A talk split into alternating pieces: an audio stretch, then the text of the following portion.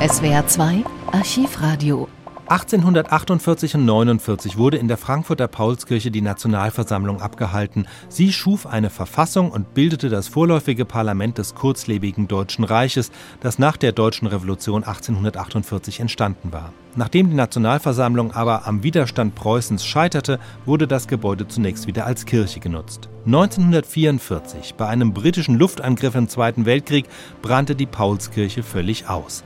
Nach dem Krieg war sie eines der ersten historischen Gebäude, die wieder aufgebaut wurden. Allerdings anders als vorher.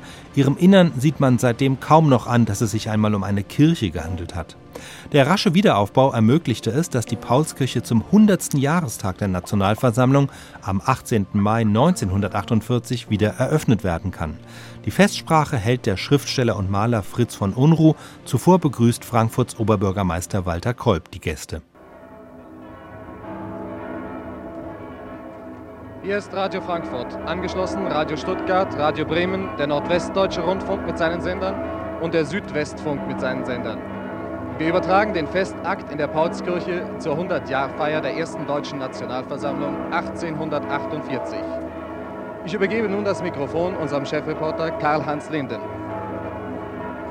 Die feierliche Stunde für die Stadt Frankfurt am Main ist gekommen. Das Jahr 1948, 100 Jahre 1848, vor 100 Jahren, das gleiche Bild fast, das wir heute sehen. Die Paulskirche als Mittelpunkt einer Kultur und einer Politik, die Paulskirche als Mittelpunkt einer Versammlung der Besten des deutschen Volkes. Und heute das Bild sonnenüberflutet die Stadt Frankfurt am Main. Dort drüben der Dom, der herübergrüßt mit seinen Flaggen. Und wir hier am Fuß der Paulskirche am Portal sehen den langen Zug der Gäste an uns vorbeigehen. Unter den Gästen sehen wir Abordnungen von überall aus Deutschland, aber auch aus dem Ausland. Die Gäste haben sich versammelt in den Römerhallen, sind blockweise dort zusammengestellt worden. Von weg sahen wir den Oberbürgermeister der Stadt Frankfurt, Herrn äh, Walter Kolb, äh, der heute Morgen zum Ehrendoktor ernannt wurde der Universität. Des Weiteren den äh, Dichter Fritz Unruh, den Festredner des Tages, und ihm zur Seite noch den stadtverordneten Vorsteher Out. Der Oberbürgermeister trägt die Amtskette. Des Weiteren sahen wir noch in der Spitzengruppe Vizepräsident Dahrendorf, den Ministerpräsidenten Stock von Hessen, die verschiedenen Ministerpräsidenten der Länder, eine größere Anzahl von Ministern aus den drei Westzonen, Vertretung des Magistrats von Berlin an der Spitze Oberbürgermeister Luise Schröder.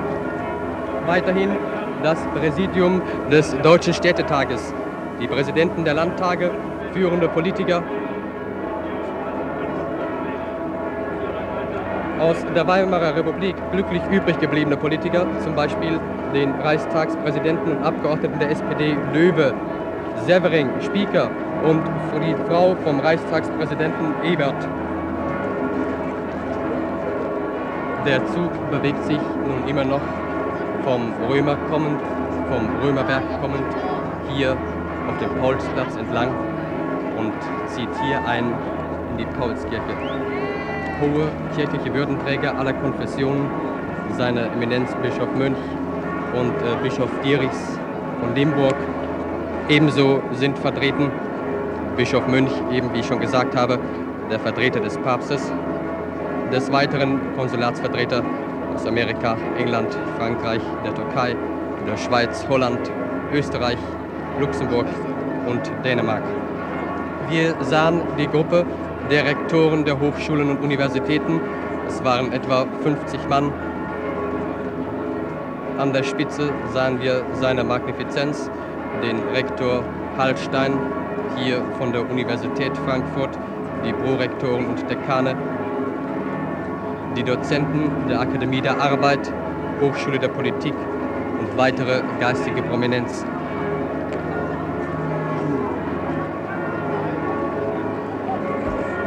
Es ist ungefähr dasselbe Bild, abgesehen von den Trachten, wie vor 100 Jahren. Denn vor 100 Jahren um 4 Uhr stellten sich damals die Freiheitskämpfer und diejenigen Leute dieser Nationalversammlung, die damals konstituiert worden ist, am Römerberg auf und zogen in feierlicher Haltung und im feierlichen Zuge hier zur Paulskirche, um die Nationalversammlung zu konstituieren. Es ist dasselbe Bild und es sind auch wieder Freiheitskämpfer da. Denken wir an Fritz von Unruh, der heute 63 Jahre alt ist. Diesen Mann, der an Wedekind angelehnt einem feinen expressionistischen Stil schrieb, der schon im Krieg gegen den Krieg Stellung nahm. Bekannt ist ja sein Opfergang von 1916. Der Mann, der auch heute hier die Festrede halten soll. Und der 73-jährige Alterspräsident, Reichstagspräsident Paul Löbe, weißhaarig. Und in der zweiten Gruppe sahen wir auch Karl Severing, den ehemaligen Reichsminister des Innern. Auch er ist 73 Jahre alt geworden. Und unter all diesen vielen Namen und Gästen, die hier aufgezählt worden sind, ist eines für uns klar. Es sind Garanten der Toleranz, Garanten der Demokratie. Und wir hoffen nur eins für uns, für die Jugend und für das äh, kommende Deutschland, dass es nicht so sein wird wie 1848, dass diese Versammlung sich verlaufen wird, sondern dass das Echo dieser Versammlung und das Echo der Reden sich tief in unser Herz hineinbrennen wird. Und wir schauen wieder hinüber und immer noch zieht der Zug endlos. Jetzt kommen die Ehrengäste und Presse, die Wochenschau filmt hier. Und links hinüber schauen wir zum Dom, dessen Glocken läuten. Und auch die kleinen Glocken und die großen Glocken der Paulskirche werden noch ihre Stimme erheben. Rechts oben auf der Empore sehen wir die Leute stehen. Kleine weiße Fähnchen mit den großen Frankfurter Stadtwappen hängen hier in großen Abständen. Schwarz-Rot-Gold, die Fahnen der 1848er Revolution, die Fahnen der ersten deutschen Republik nach dem Weltkriege. Sie wehen hier wieder in dem leichten Maiwinde. Eine strahlende Sonne, die sich hier über die Tausend, Abertausende legt. Die Schutzleute in ihren schmucken blauen Uniformen, den neuen Uniformen mit den achteckigen Mützen, die hier eine Absperrung geschaffen haben. Eine Absperrung, die wirklich, kann man sagen, einwandfrei ist und die wirklich beispielgebend ist. Reihe an Reihe stehen hier die Leute und immer noch kommt der Zug. Noch ist die Paulskirche nicht gefüllt. Und wir schauen noch mal links hinüber zu dem Denkmal. Vor dem Denkmal dort in den Trümmern sitzen die Leute, auf den Dächern sitzen die Leute. Und hier in dem Gerüst auf der Paulskirche, wie eine lebende Traube, sind die Menschen, die alle zusammengekommen sind, um den Tag zu erleben, den Tag der Wiederkehr, der 100-jährigen Wiederkehr, an dem sich hier zum ersten Mal in der Paulskirche eine deutsche Nationalversammlung konstituierte, den Tag, an, einem, an dem ein Herr Dr. Lang aus Werden als Alterspräsident diese Versammlung eröffnete. Und wenn wir uns zurückerinnern, so wollen wir es nicht tun, ohne einen Rückblick zu nehmen, den uns unser Kollege Gottfried Hoster geben wird. Ein kurzer historischer Rückblick. Wie war die Lage 1848? Die Pariser Februarrevolution griff von Straßburg aus hinüber über den Rhein auf Deutschland über. Auch von Italien und Österreich setzte sich der Gedanke der Freiheit durch. Das Volk lehnte sich gegen die bestehende Gewaltherrschaft der Könige, Fürsten und Barone auf. Immer mächtiger wurde der Ruf nach einer gewählten Volksvertretung, nach Aufhebung der Pressezensur und nach den Grundrechten freier Menschen. In München kommen die seit langem brodelnden Gärungen durch die Revolte um Lola Montes, der Favoritin König Ludwigs I., zum Ausbruch. Greift, die Revolution greift über nach Baden, nach Karlsruhe, nach Mannheim. In Frankfurt ist die Lage vorerst noch ruhig, aber auch in Heidelberg, Darmstadt, Marburg, Hanau, in Weimar, Bremen, Hamburg und Kassel werden die Rufe nach Freiheit immer lauter und dringender, bis in Berlin die eigentliche Revolution zum Ausbruch kommt. Am 13. und 14. März 1848 kommt es zu blutigen Zusammenstößen mit dem Militär, bis es am 18. März unter dem Druck des Volkes zur Verkündung der Pressefreiheit für Preußen kommt. Ferner verspricht der preußische König die Reform des Deutschen Bundes. Das Freiheitsgefühl brodelt überall. Endlich kam es zur Bildung eines Vorparlamentes hier in Frankfurt in der Paulskirche. Der Bundesstaat kapituliert. Die neue liberale Bewegung setzt sich überall durch. Frankfurt heißt die neue Parole. Das Symbol für diese neue Freiheitsbewegung ist die Paulskirche, der, frühe, der frühklassizistische Bau mit seinem schlichten Turm, so wie er heute wieder neu vor uns erstanden ist. Hier tagt das erste verfassungsgebende Parlament der deutschen Revolution. Nachdem die Volksvertreter durch eine allgemeine Wahl bestätigt sind, findet am 18. Mai die feierliche Eröffnung des ersten, der ersten deutschen Nationalversammlung, die Heinrich von Gagern zu ihrem ersten Präsidenten wählte, in der Paulskirche statt. Große Aufgaben stehen dieser ersten deutschen Nationalversammlung bevor. Das Verfassungswerk konnte nun beginnen. um 4 Uhr an einem herrlichen Tag, genau wie heute, nachmittags 4 Uhr, zogen die Volksvertreter von, der, von dem Römer herüber hier in die Paulskirche. 330 an der Zahl. Das Verfassungswerk konnte beginnen. In Wirklichkeit begann aber der Kampf mit der Reaktion, der Kampf um die Rivalität zwischen Preußen und Österreich. Keiner von beiden will nachgeben. Die Spaltung scheint unvermeidlich. Auf der einen Seite Kleindeutsch, auf der anderen Seite Großdeutsch. Bis sich die Kleindeutschen Schritt für Schritt das Übergewicht erkämpfen und im März 1849 die Annahme des Gaganschen Kleindeutschen Programms erfolgt. König Friedrich Wilhelm IV. von Preußen wird zum Erbkaiser gewählt. Er lehnt aber diese Wahl ab und damit bleibt der deutsche Traum unerfüllt. Heute haben wir eine ähnliche Situation. Der Zug der Fest- und Ehrengäste ist inzwischen vom Römer in die Paulskirche hineingeströmt. Wieder ist Frankfurt die große Hoffnung, genau wie damals. Wieder ist die Paulskirche das Symbol. Der historische Bau, den fleißige Bürger wieder aufgebaut haben aus Schutt und Trümmern, und auch heute haben sich wieder die Volksvertreter, die Gäste aus dem In- und Ausland, die Repräsentanten von Kunst und Wissenschaft hier versammelt, um wieder vom Römer in die Paulskirche zu wandern und hier das 100-jährige, die 100-Jahr-Feier zu begehen. Und wir wollen nur hoffen, dass unsere Vertreter, die Vertreter unseres jungen Staates, nicht in dieselben Fehler verfallen, die damals im Jahre 1848 begangen wurden. Dass sie sich nicht in endlosen Debatten erschöpfen, dass sie sich nicht in endlosen Debatten erschöpfen, sondern dass sie auch wirklich handeln. Wir wollen bei dieser Gelegenheit noch einmal uns überlegen, was sind eigentlich die Grundrechte der Menschen. In einem süddeutschen Flugblatt im Jahre 48 äh, stand folgendes.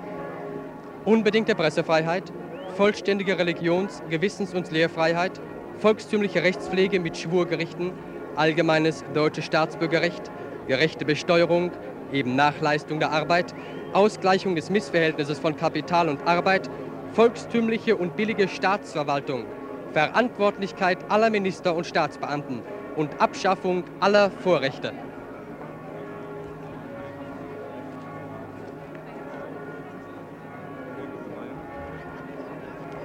Wir wollen bei dieser Gelegenheit nun nicht versäumen, den vielen Gästen, die heute in Frankfurt weilen, zur Feier der Paulskirche, einmal hinzuweisen, was Frankfurt für sie noch bietet.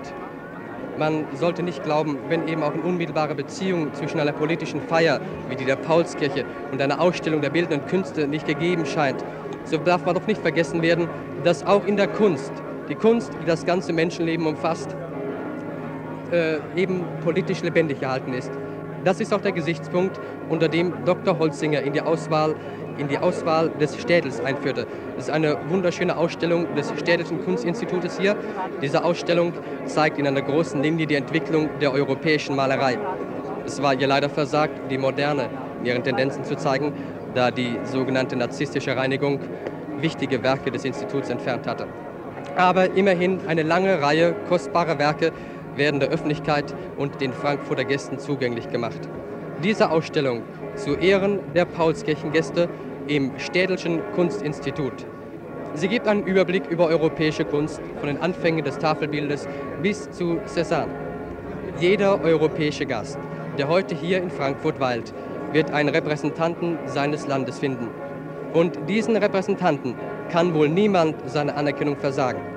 Und wir können nur hoffen, dass die Verbundenheit, ja die Verwachsenheit Deutschlands mit dem übrigen Europa, die ja hier in der Malerei so recht zum Ausdruck kommt, dass diese Verbundenheit auch von Mensch zu Mensch, von Staat zu Staat immer enger werden möge. Des Weiteren haben wir an Veranstaltungen der Festwoche noch eine Ausstellung, die am Sonntagvormittag eröffnet wurde, die Gedächtnisausstellung.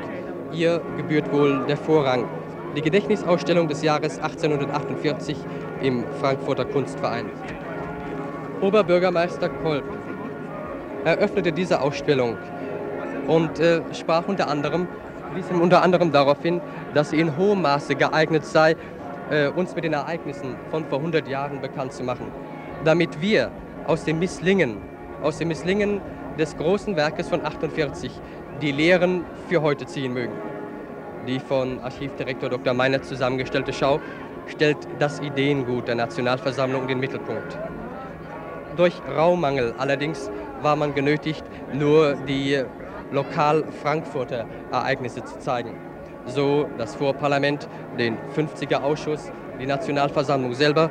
Aber ein großzügiger Überblick gibt der Ausstellung von der Erklärung der Menschenrechte in den USA eben als Beginn der Entwicklung aus, die dann über die Französische Revolution, über die Märzrevolution in Deutschland vom Jahre 1848 führt. In Urkunden, in Bildern, in schriftlichen Dokumenten wie in Zeitungen, Zeitschriften und auch in Karikaturen werden die Tage des Jahres 1848 in dieser Ausstellung lebendig.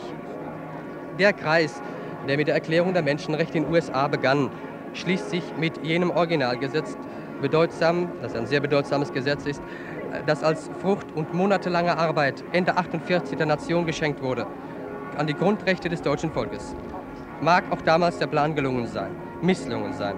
Die Bedeutung liegt darin, in der ehrlichen und in der tiefen Begeisterung um diese Rechte, um die Rechte, um die die Menschen damals gerungen haben. Und nun ist der Augenblick gekommen, in dem wiederum ein Festakt stattfinden wird.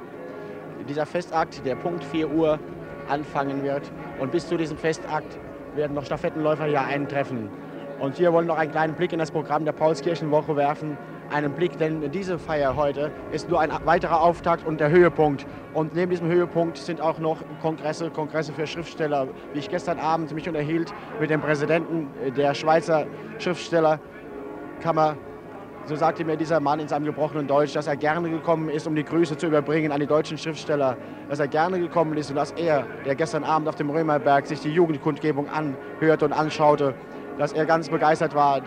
Dieser Mann, der von dem Wollen der Schweizer sprach. So werden heute Worte der Verbundenheit gesprochen werden. Worte, die geistige Brücken schlagen sollen. Worte, die aber auch nicht nur Worte bleiben sollen, sondern denen Taten folgen werden. Denn dafür ist eine neue Zeit herangebrochen, denn wir wollen es nicht dabei bewenden lassen, dass nur alles wieder in Reden verklingt, wie schon bereits gesagt.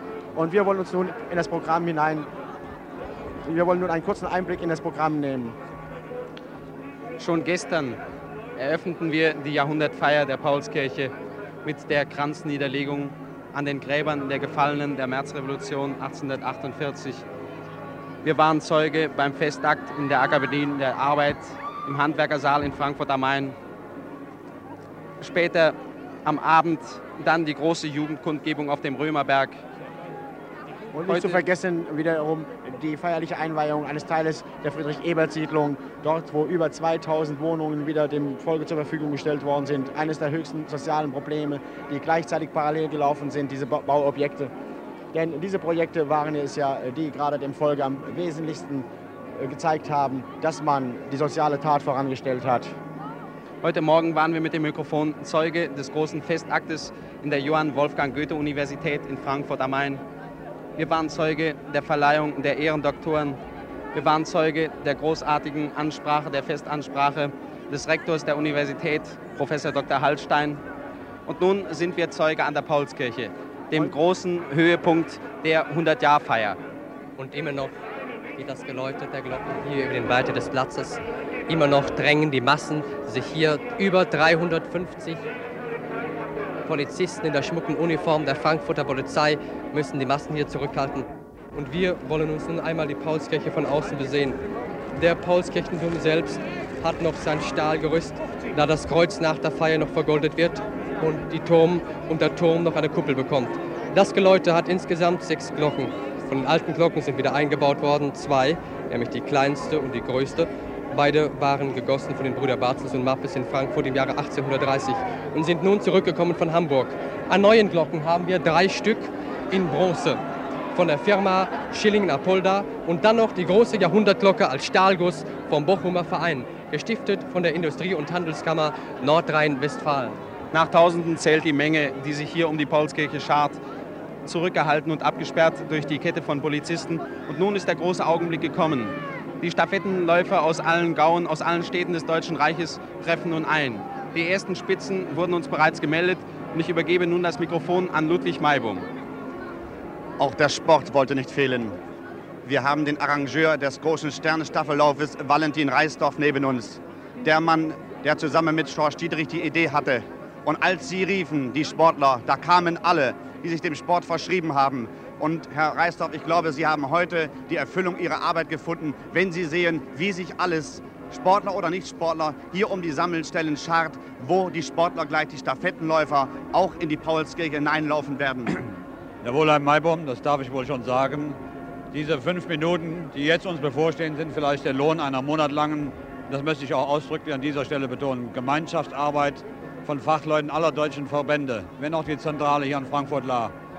Wir sind seit dem 7. Februar ununterbrochen bemüht gewesen, den so oft genannten Fahrplan zusammenzubauen. Dass er nun wirklich gestanden hat, dürfte die letzten Schlussmeldungen gebracht haben, da es uns geglückt ist, vor etwa einer halben Stunde oder war es bereits eine Stunde, mit Hilfe amerikanischer äh, Sprechwagen Verbindung mit den Spitzen aller sieben Hauptläufer, Hauptläufer aufzunehmen. Und die letzten Meldungen, die wir soeben hörten, sprachen davon, dass sich sämtliche Schlussläufer bereits auf wenige hundert Meter dem Fahrtor nähern. Und das wird überall in Deutschland interessieren, wo die Sportler auf die Reise gingen. Seit Freitagmorgen sind sie unterwegs. 30.000 Läufer, über 5.000 Kilometer. Eine Gesamtstrecke vom Nordpol bis nach Mailand. Das war nur möglich durch Präzisionsarbeit, durch Organisation. Und die hat geklappt. Und jetzt richten sich alle Augen drüben zur Ecke, wo einst die Altstadt Frankfurt stand, wo gleich der erste Läufer hier an uns vorbeilaufen werden. Und es ist irgendwie symbolisch, Valentin Reisdorf, dass es ein Berliner Läufer sein wird, der gleich an uns vorbeilaufen wird. Und das hat uns besonders erfreut in Frankfurt, dass Berlin mitmacht. Und Werner Plath, der seit Freitag in Frankfurt ist, der durch Berlin lief, durch die Straßen, ist von Flughafen Tempelhof nach Rhein-Main geflogen. Und er wird gleich als erster Fackelläufer hier an uns vorbeilaufen. Ja, wenn das Programm so eingehalten wird, wie es vorgesehen ist, die Berliner Staffel, die von einer Frankfurter Radfahrer-Eskorte nach dem äh, Römerplatz gebracht wird, als erster Eindritt ist anzunehmen, dass es schon ein Akt der Höflichkeit und eines gewissen Verständnisses ist, dass wir die Berliner in erster Linie als Erste in die Paulskirche hineinschicken. Und es ist da auch irgendwie symbolhaft, dass alle mitgemacht haben. Sie sprachen zu uns, dass 60-Jährige, alte Männer und Frauen mitgelaufen sind, dass Kinder in der Staffel gewesen sind. Und das ist das Schöne an diesem Staffellauf, der irgendwie eine gewisse Symbolik ausstrahlt. Ja, die, wenn man die Meldungen hört der Fachverbandsmitarbeiter, die alle im Laufe des heutigen oder gestrigen Tages eingetroffen sind, so muss man erstaunt, ja geradezu erfreut sein über dieses Echo, was überall dieser große Sternlauf zur Frankfurter Paulskirche gefunden hat.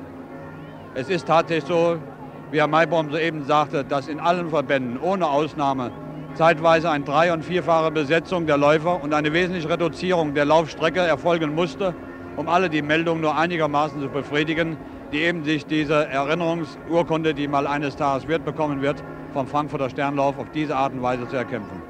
Wir sagten ja, Valentin Reisdorf, dass es 30.000 Läufer sind. Das bedurft und bedarf ja einer genauen Einhaltung, weil die Läufer auf die Sekunde gleich vom alten Fahrtor auf, wo der letzte Wechsel stattfindet, hier über den alten Römerberg an der Paulskirche vorbei auf den freien Platz in das Kircheninnere laufen werden.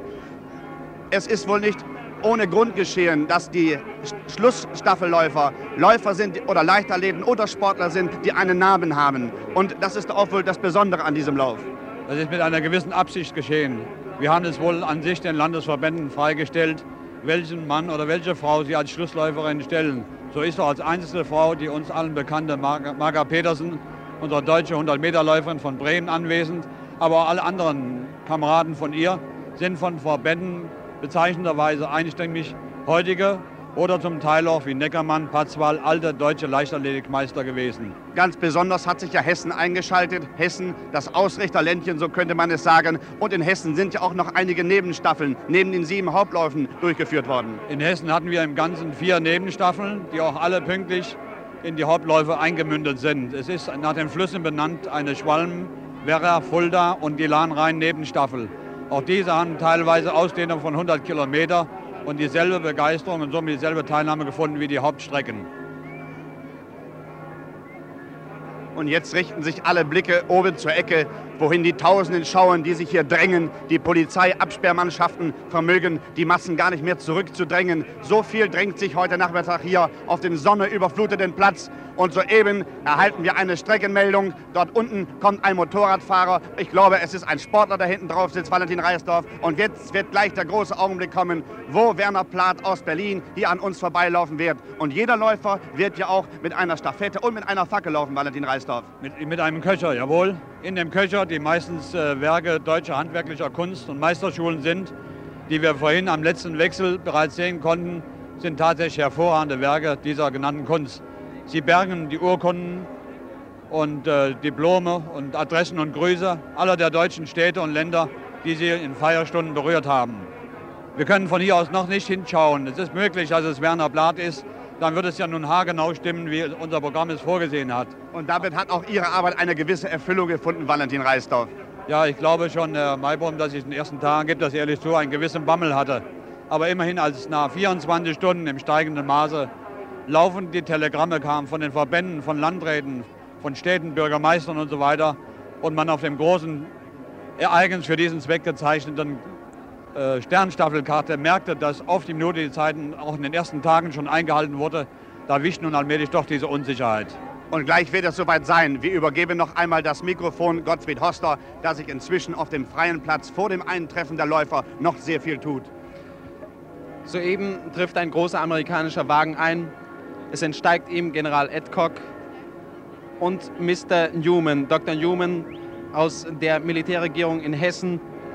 Die Tausende drängen sich immer noch aus allen Fenstern, schauen die Frankfurter Bürger hier dem großen Akt in der Paulskirche zu, um möglichst viel dieser großen Jahrhundertsfeier mitzubekommen.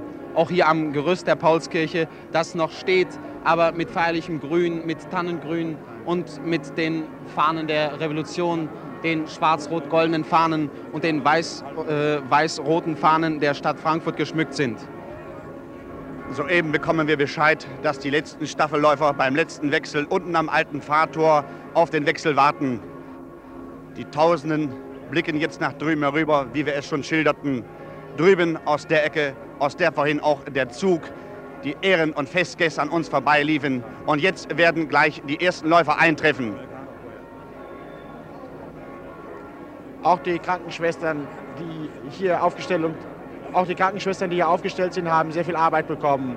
Die ersten Leute, die durch das Gedränge hier fest zusammengepresst worden sind, werden von ihnen betreut. Wir sehen hier gerade, wie die Krankenschwestern hier Leute weggefahren haben in einem Wagen, der bereit gestanden hat. Und unten treffen schon wieder vier, fünf, sechs amerikanische Wagen herein. Die Spitzenbehörden der amerikanischen Behörden kommen. Als wir sehen es an den Sternen, das sind rote Schilder mit den Sternen drauf, dass es sich hier um die Generalität handelt.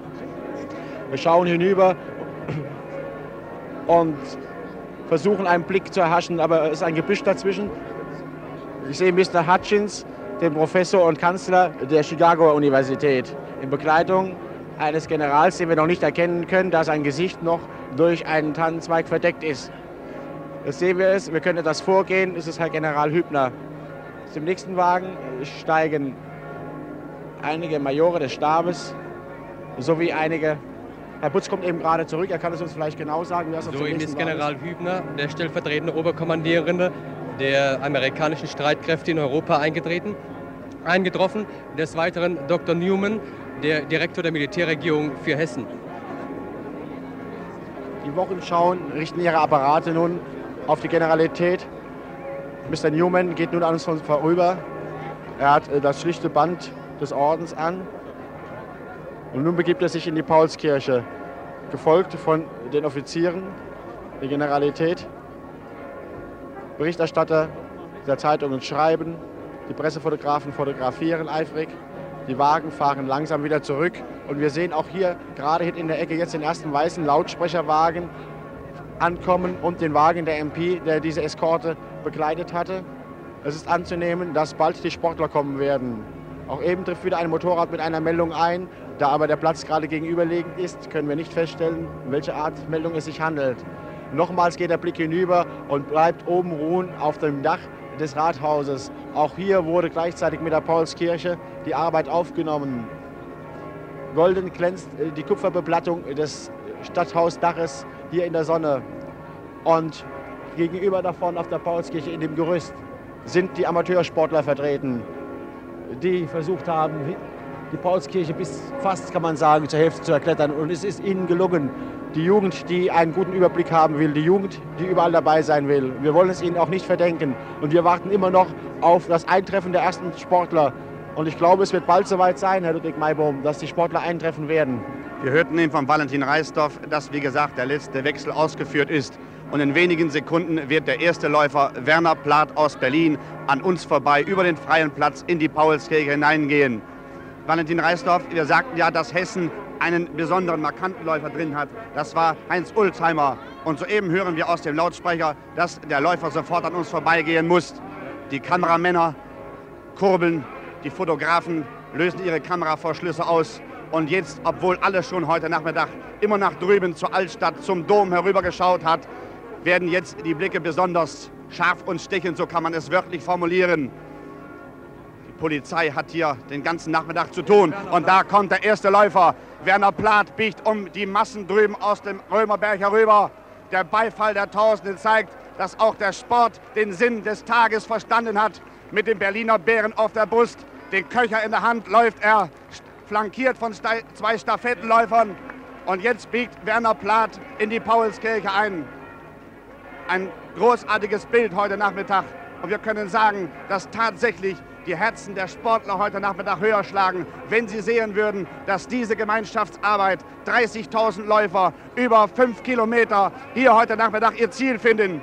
Und jetzt kommt ein weiterer Läufer, wir können noch nicht ausmachen. Es ist die Flensburger Staffel. In der Mitte Marga Petersen aus Bremen, begleitet von Kluge aus Bremen. Sie war es, die schnellste Frau Deutschlands, flankiert von fünf Läufern. Sie trägt den Köcher zusammen mit Kluge und Bremen und Norddeich, das sich mit eingeschaltet hat in diesen großen Sternstaffellauf, hat jetzt auch ihre Schlussläufer in die Paulskirche gehen lassen.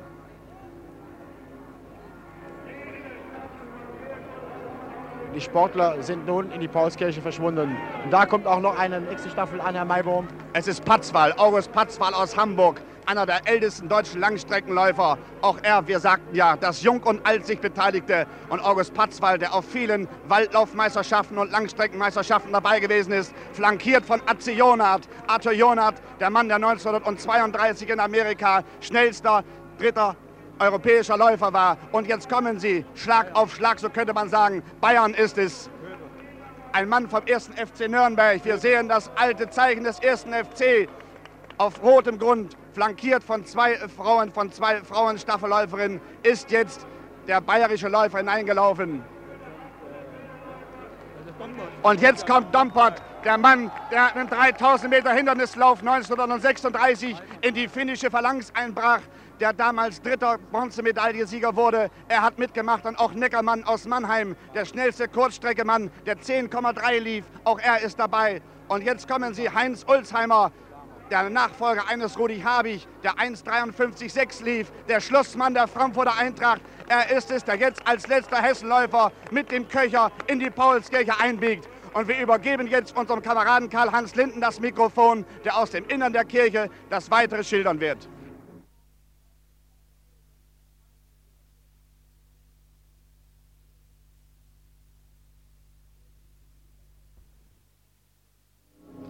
Wir sind im Innern der Paulskirche mit unserem Mikrofon. Gerade sind die Läufer, die wir unten angekündigt haben, hier oben eingetroffen. Sie hören noch den Beifall. Wir sind im großen Plenarsaal mit dem Mikrofon das erste Mal. In dem großen Plenarsaal, der vor einem Jahr noch eine zerstörte, eine Ruine war. Eine zerstörte Stätte, an der wir standen mit dem Mikrofon und an dem wir die Worte hörten von dem Wiederaufbau, den man vornehmen wollte. Oberbürgermeister Dr. Walter Kolb Oberbürgermeister Kolb wurde heute Morgen der Ehrendoktortitel der Universität Frankfurt am Main verliehen. Oberbürgermeister Dr. Walter Kolb übernimmt die Staffeln. Vor knapp einem Jahr hat er hier noch gestanden und hat den Grundstein zur Wiederaufrichtung der Paulskirche gelegt. Dieses Baues, der in dieser kurzen Zeit fertiggestellt wurde, nach dem Willen dreier Architekte. Die Form, die Grundform, die Ellipse, dieses großen Plenarsaales schreibt auch die Sitzreihen vor. Wir haben die vier großen Sektoren der Sitzreihen hier vor uns. Vier Sektoren, in denen Platz genommen haben die Ehrengäste der Stadt Frankfurt am Main. Wir sehen die Herren vom Bizonalen Wirtschaftsrat. Wir sehen die Kabinettsmitglieder des hessischen Kabinetts, der hessische Ministerpräsident hier vorne in der ersten Reihe. Vorne links im Sektor Oberbürgermeister Walter Kolb und auf der rechten Seite drüben die Herren der Militärregierung, der Konsulate, die diplomatischen Vertreter des Auslandes und dort hinten an der Wand ganz dicht gedrängt diejenigen Frankfurter, die das Glück gehabt haben, hier heute noch hereinkommen zu können. Ein kurzer Blick auf das Programm. Zunächst eine Uraufführung des Frankfurter Konzertes von 1948 von Harald Gensmer geschrieben im Auftrage der Stadt Frankfurt am Main. Dem Oberbürgermeister der Stadt Frankfurt am Main sind die Staffeln übergeben worden und jetzt weitere, werden weitere Ehrengaben an die Stadt Frankfurt am Main übergeben, die wieder einmal zum Mittelpunkt geworden ist, wie sie es schon vor 100 Jahren gewesen ist, zum Mittelpunkt demokratischen Denkens, zum Mittelpunkt der Gedanken, die um die Freiheit der Menschenrechte gehen.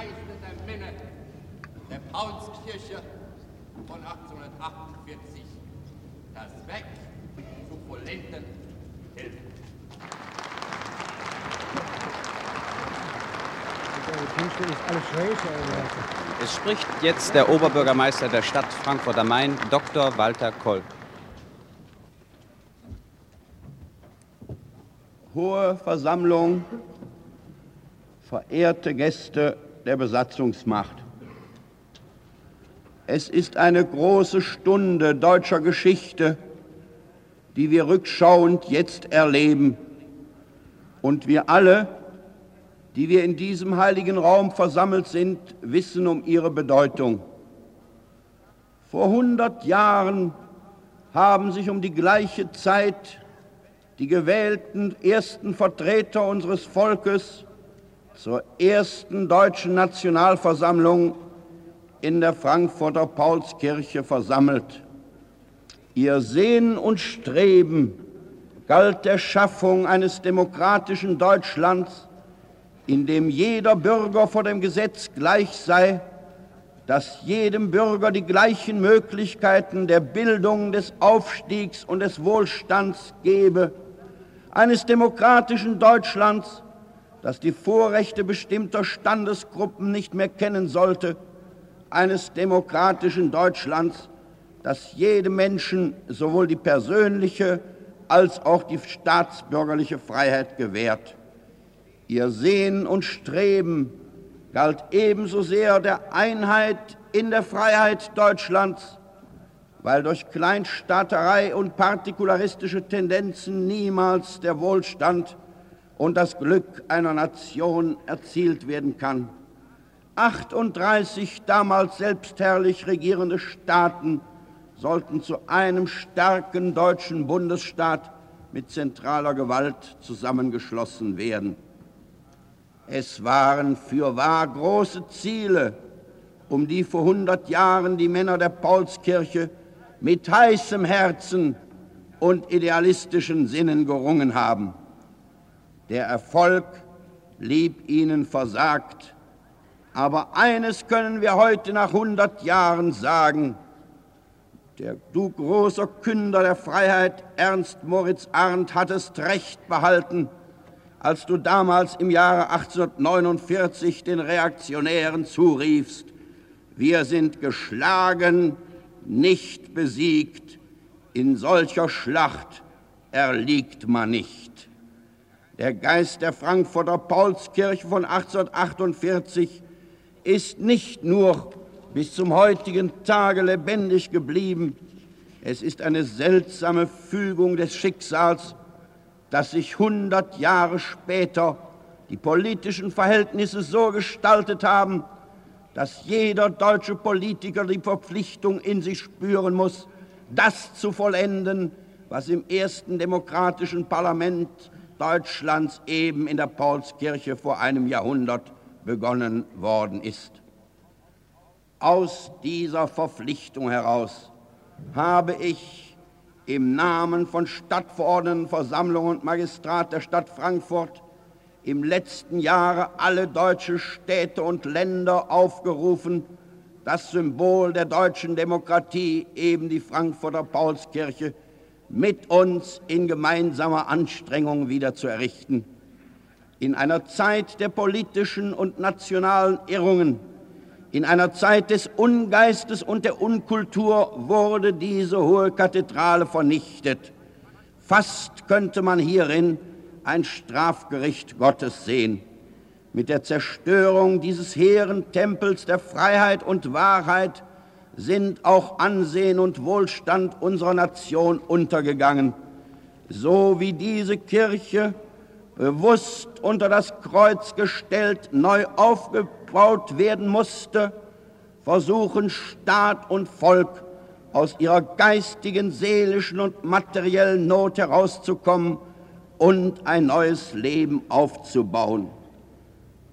Mit diesem Bekennen verbinde ich den tief empfundenen Dank an alle deutschen Städte und Länder, die zu ihrem Teil dazu beitrugen, dass es uns in unerhörter Anstrengung gelang, binnen Jahresfrist aus Nichts und Trümmern heraus diese wundervolle Kirche wieder zu gestalten und dadurch zum heutigen Tage unserem Volk und der ganzen zivilisierten Welt einen Beweis unseres Friedenswillens und auch unserer gewandelten und geläuterten demokratischen Gesinnung zu gewähren. Dank aber sage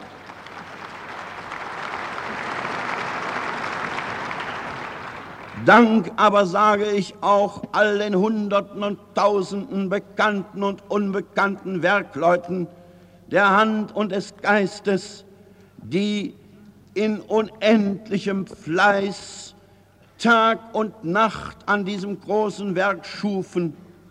Oft war es uns, als sollten wir es nicht rechtzeitig vollenden können, aber dennoch deutscher Bürgersinn und deutscher Fleiß und unser gemeinsamer Zukunftsglaube hat es geschafft.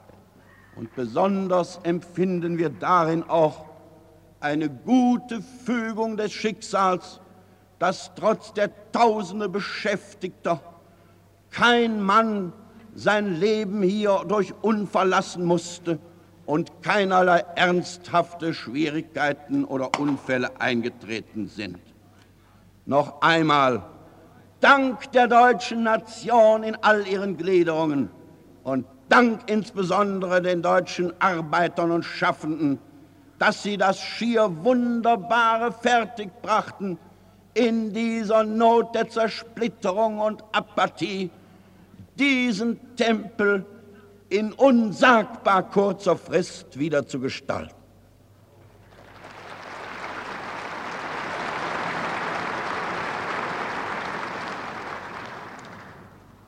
wie unsagbar schwer der geistige, politische und wirtschaftliche Wiederaufbau unseres Volkes ist, spüren wir jeden Tag von neuem. Immer wieder haben wir Stunden zu überwinden, in denen Ermattung und Mutlosigkeit unsere Herzen befällt. Dennoch aber finden wir stets wieder die Kraft, an den Wiederanstieg unseres Volkes zu glauben und dazu zu schaffen. Es ist das Bewusstsein um die hohen geistigen und seelischen Werte unserer Nation, das uns diese Quelle der Kraft erschließt. Wir brauchen dafür aber auch eine Stätte, zu der wir hineilen können, um die Feierstunden unseres Volkes zu erleben, denn gerade unser Volk benötigt in seiner tiefen Not solche Feierstunden. Gibt es eine Stätte, die hierfür würdiger und geeigneter wäre als die Frankfurter Paulskirche, um, in der um die Verwirklichung der hohen Ideale der Demokratie, der Freiheit und der sozialen Gerechtigkeit mit heißem Herzen gerungen worden ist? Ich habe diese Frage an alle deutschen Städte gerichtet und alle haben sie der Meinung zugestimmt, dass dieses Heiligtum unserer Nation zur hundertjährigen Wiederkehr jenes Tages wieder errichtet sein muss, an dem heute die deutsche Demokratie ihre Geburtsstunde feiert. So wurde die Frankfurter Paulskirche als echtes Symbol der deutschen Demokratie inmitten der Herz- und Kernlandschaft unseres Vaterlandes, umgürtet von den Bergen des Odenwalds, des Spessarts, des Taunus und des Rheingaus, mit Hilfe aller Gutgesinnter wieder aufgebaut, wieder aufgebaut von den Steinen Hessens und des Landes am deutschen Schicksalsstrom, wieder aufgebaut von dem Eisen und dem Stahl der Ruhr, wieder aufgebaut von den Arbeitergroschen Berlins, der Städte Hamburg, München, Köln, Frankfurt, Essen und wo unsere arbeitenden Menschen auch wohnen, wieder aufgebaut schließlich aus allen Spenden aller deutscher Bürger, vor allem getragen zum Bekenntnis einer echten, lebendigen, geläuterten Demokratie. Wie unsere Väter vor 100 Jahren sind Sie, meine Herren, und heute auch die Frauen, als die Abgesandten unseres ganzen Volkes in feierlichem Zuge von den Römerhallen in die mit schwarz-rot-goldenen Freiheitsfahnen geschmückte Paulskirche geschritten. Heute aber führte der Zug nicht an den schönen alten Fachwerkhäusern des weltberühmten Römerbergs vorbei, diese sind zum großen Teil den Zerstörungen des unseligen hitlerischen Krieges zum Opfer gefallen. Diesmal musste unser Zug an ausgebrannten Ruinen vorüberschreiten, deren trauriger Anblick durch Fahnenschmuck und Tannengrün gemildert ist. Die Glocken unserer Frankfurter Kirchen haben weit in deutsche Lande hinein die Kunde getragen. Unser Volk versammelt sich heute zu hoher nationaler Feierstunde. Sie, meine Damen und Herren, sind aus allen Teilen Deutschlands als die namhaften Vertreter unseres Volkes in der Frankfurter Paulskirche heute versammelt. Auch aus dem Auslande sind zahlreiche Freunde hierher gekommen, um Zeuge unseres demokratischen und sozialen Bekenntnisses zu sein. Ich gebe der Freude und dem Danke des ganzen deutschen Volkes Ausdruck, wenn ich insbesondere auch dem nach 16-jährigen Exil in seine Heimat zurückgekehrten großen Frankfurter Mitbürger, unserem deutschen Dichter Fritz von Unruh, mit tief bewegtem Herzen in unserer Stadt willkommen heiße.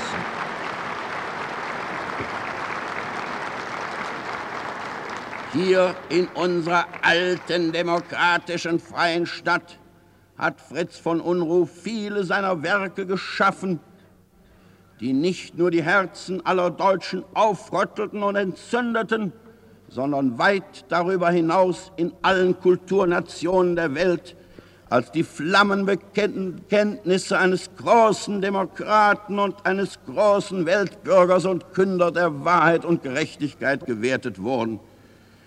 Wir wissen, Herr von Unruh, dass auch drüben in den Staaten Ihre Liebe zur alten Heimat nicht geringer geworden ist und dass die Sehnsucht nach ihr immer in Ihrem Herzen brannte. Glauben Sie mir, wenn ich Ihnen sage, dass es aber auch viele, viele deutschen Menschen gibt, denen in der Zeit unserer tiefsten nationalen Not und Erwiderung ihre Werke Trost und Hoffnung waren, dann mag Ihnen dies bewissen, ein gerechtes Urteil des wirklichen deutschen Volkes übermitteln. Wir wissen, dass Ihre Rede in der Frankfurter Paulskirche ein Ereignis von besonderer Bedeutung sein wird. Haben Sie Dank, dass Sie hierher gekommen sind. Und ich grüße Sie noch einmal in großer Herzlichkeit, auch Ihrer Gattin und treuen Wegbereiterin, die gleichfalls hier anwesend ist, gelten unsere Willkommensgrüße.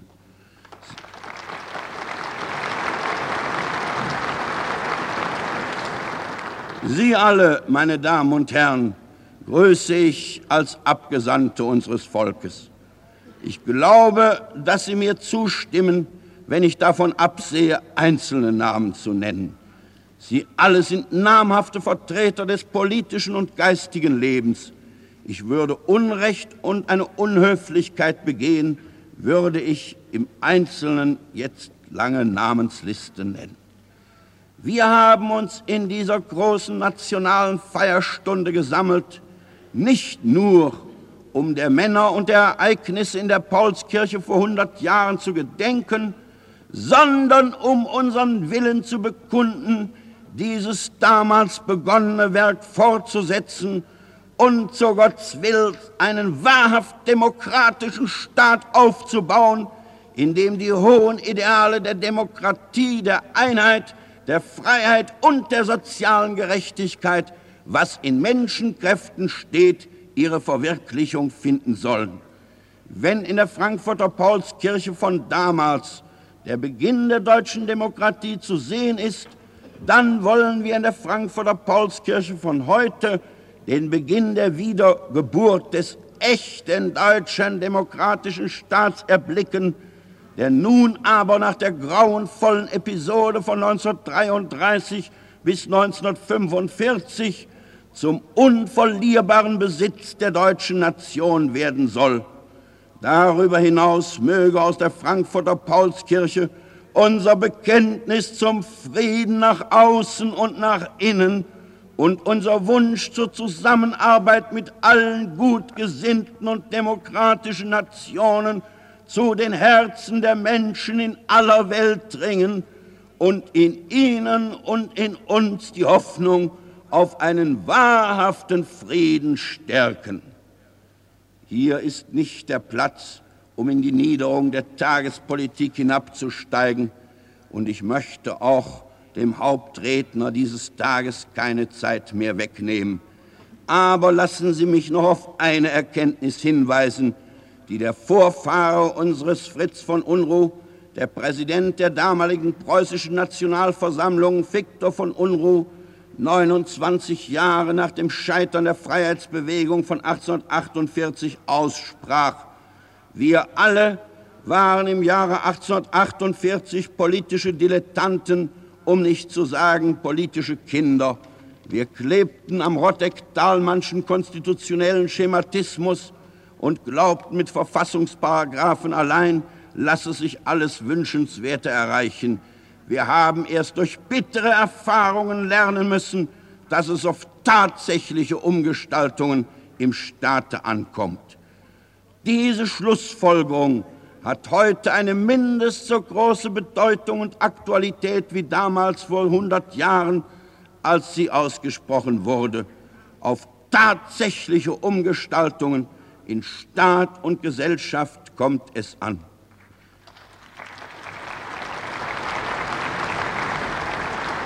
Ich glaube, im Namen aller wahrhaft demokratischen deutschen Menschen sprechen zu dürfen, wenn ich in dieser Feierstunde der Nation an alle hier versammelten Politiker die Bitte richte, im Geiste echter Toleranz und echter Humanität und aufrichtiger Zusammenarbeit die Erfüllung jener Forderung zu erstreben, die in der Frankfurter Paulskirche von 1848 hinter dem Präsidentenstuhl zu lesen war, des Vaterlandes Größe, des Vaterlandes Glück. O schafft sie, o bringt sie dem Volke zurück.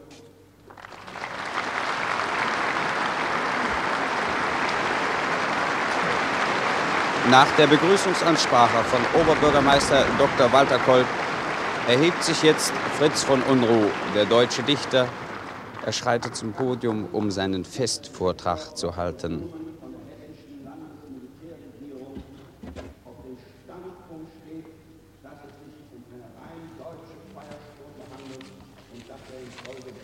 Soeben wird gerade verkündet, dass Direktor Newman, der ursprünglich als Redner auf dem Programm stand, auf dem Standpunkt steht, dass es sich um eine rein deutsche Feier handelt, bei der er nicht sprechen möchte.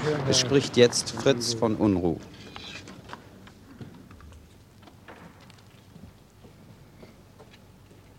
Als sich vor 100 Jahren am 18. Mai über 300 Abgeordnete im Kaisersaal versammelten und dann unter Glockengeläut Kanonendonner und den Hochrufen der Bürgerschaft durch spalierbildende Stadtwehr in feierlichem Zug zur ersten deutschen Nationalversammlung in die Paulskirche begaben, da fasste ein Gesandter aus Mailand die erregte Erwartung des Augenblicks in die Worte. Ganz Europa scheint zu fühlen, dass der Schwerpunkt seiner Zukunft in der Paulskirche liegt.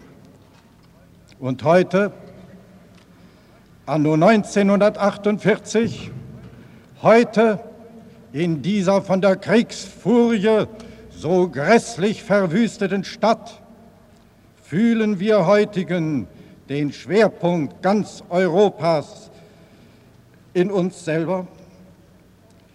Doch wenn es auch dem erbitterten Mut des Oberbürgermeisters gelang, zusammen mit treu gebliebenen Bürgern aus dem Schutt der einst altehrwürdigen Mainstadt das zerbombte Haus der Nationalversammlung neu aufzubauen, Stein um Stein, trotz Hitze und Frost, trotz Krankheit, Verzweiflung und zerschlagenen Seelen, so verhehlen wir uns dennoch nicht, wir 1948er, dass die Argusaugen militärischer Besatzung durch die Fenster spähen und Germania, trotz der Stafettenläufer aus allen Teilen des Reichs, ich sage, dass jene Germania, die vor einem Säkulum dort an einem orgelverdeckenden Vorhang mit Fahne und Schwert abgebildet war, jetzt eine all ihrer Hoheitszeichen entblößte, verarmte,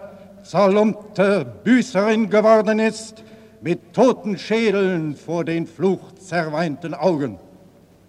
Also wo in dieser Versammlung könnte solch Schwerpunkt ganz Europas wieder fühlbar werden? Wo? Etwa in unserer eigenen Brust. Aber scheint es nicht, als hätte Karl Marx recht behalten mit seiner materialistischen Geschichtsauffassung, wenn er behauptet, die letzten Ursachen aller gesellschaftlichen Veränderungen sind nicht im Menschen zu suchen, sondern in der Veränderung der Produktions- und Austauschweise. Ist nicht die Geschichte der Menschheit wirklich, wie er prophezeite, eine Geschichte brutaler Klassenkämpfe geworden? Haben wir in uns überhaupt noch einen Schwerpunkt? Oder sind wir nicht alle längst nur leere Hülsen in den Stürmen der Zeit, willenlos von links nach rechts, von rechts nach links geblasen auf der Straße des Sein. 1848, da fühlten unsere Vorväter noch in sich selber den Schwerpunkt. Er hieß Wille zur Freiheit.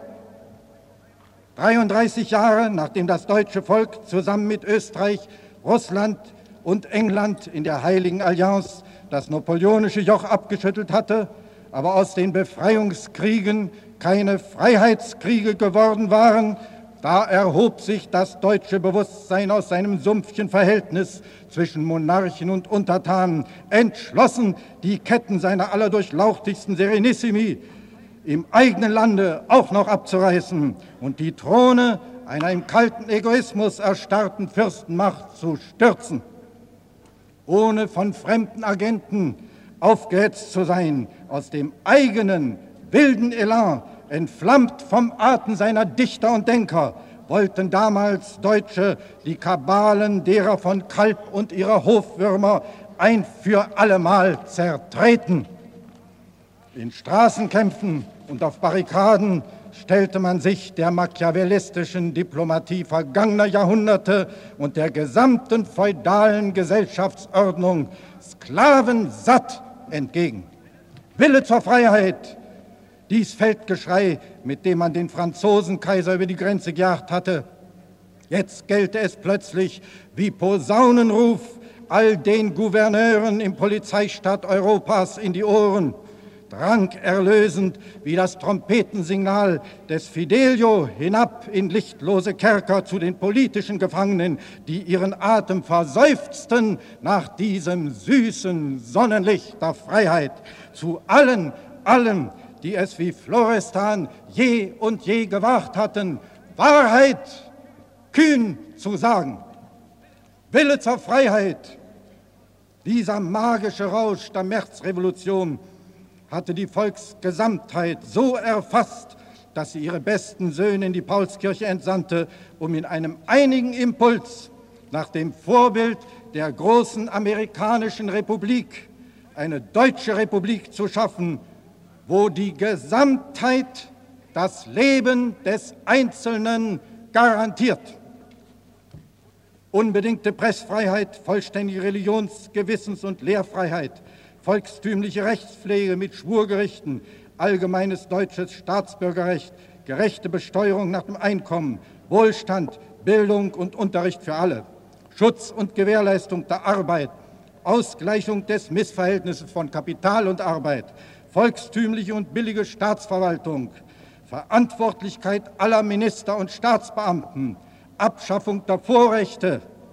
Dies war die Forderung des deutschen Volkes, die dem Junker von Schönhausen damals so wenig behagte, dass er die Reden der Gagern, Grimm, Arndt, Raumer, Uhland, Freilichrath, Jacobi mit Phrasenkannegießerei lächerlich zu machen versuchte. Er, Bismarck, der eine demokratische Einigung aller Deutschen hasste, weil sein Wille zur Macht nicht die Volksmacht meinte, sondern die alte Kabinettsmacht der Fürsten und ihrer kaiserlich-königlichen Armeen unter Preußens Kommando. Denn, denn der eiserne Kanzler witterte hinter dem freien Paulskirchengeist bereits damals das Anrücken der Massen, den vierten Stand, der gegen die Diktatur fürstlicher Tyrannen die Diktatur des Proletariats erklärte. Gewalt gegen Gewalt, Terror gegen Terror. Hinter der Rheinischen Zeitung, diesem Organ der Demokratie, hatte er die wahre Absicht des Herausgebers Karl Marx erspioniert, nämlich die Kampfansage an die Demokratie. Der Text des kommunistischen Manifests war vor seinen Augen, in welchen die Kommunisten offen bekennen, dass ihre Zwecke nur erreicht werden können durch den gewaltsamen Umsturz aller bisherigen Gesellschaftsordnung. Durch die Erklärung eines der Parlamentsmitglieder Julius Fröbel, der eine blutige rote Republik forderte, eine Zukunft ohne Gott, ohne Seelenunsterblichkeit, ohne Obrigkeit, ohne Familie, ohne Privateigentum, ohne Erbrecht, da hörte der gespornte Vasall die Marx-Engelsche Kriegsansage der entfesselten Massen, Proletarier aller Länder, vereinigt euch. Man kann sich vorstellen, wie sauer sich Bismarcks Gesicht bei solchen Tönen verzog. Aber auch auf der Rechten des Paulskirchensaals erschrak man. Strenge Soldatengesichter, Aristokraten mit Stutzbärten, Priester, Gutsbesitzer, Gelehrte und Beamte blickten bestürzt nach dieser Linken im Saal, wo die Gruppe noch geheimer Marxisten in weichen Hüten, saloppen Kleidern und Struppchenbärten jene poetische Politik der Rechten verhöhnte, die damals schon die Märchentore des Kiffhäuser aufgetan sah und den aus jahrtausendlangem Schlaf erwachten Riesen in der Sagengestalt des großen Hohenstaufen als Apostel einer neuen, besseren Zeit erwartete. Wir wollen uns die Köpfe der Tyrannen holen. Dies war die Parole jener im Rock der Demokratie noch getarnten und zwecks Zellenbildung entsandten Kommunisten, denen Marx ausdrücklich befohlen hatte, nie das Wort Kommunismus zu erwähnen, sondern immer nur zu sprechen von Demokratie. Gegen Demokraten helfen nur Soldaten. Mit diesem Wort seines Königs auf den Kürassiersäbel graviert, stieg Bismarck in den Sattel kein Don Quixote und doch der letzte Ritter.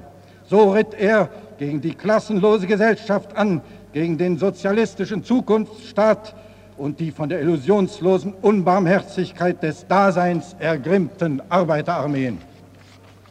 Und nun wurde aus Festgeläut Sturmgeläut, aus Böllerschüssen scharfe Schüsse. Noch einmal rettete der Monarchen treue Hühne die Monarchen. Wer in diesem Kampf nicht fiel, der endete in Zuchthäusern oder wie Blum vor dem Sandhaufen oder floh wie Karl Schurz bei Rastatt über die Grenze, flüchtete wie Richard Wagner mit all den vielen, vielen Freiheitskämpfern. Das einst festliche Haus des Parlaments verödete im Dunkel von Terror und Polizeiknuten mussten Recht und Freiheit ihre betrogenen Hoffnungen vertagen. 23 Jahre später beerdigte dann der Preußenkanzler im Spiegelsaal von Versailles unter dem Kanonendonner siegreicher Armeen die Einheitsidee der Paulskirche. Die Majestas der Volkseinheit wurde durch die Majestas der Fürsteneinheit ersetzt. Aus der 48er Vision einer deutschen demokratischen Republik war wieder eine monarchistische Soldatenherrschaft geworden in ihr bin ich geboren.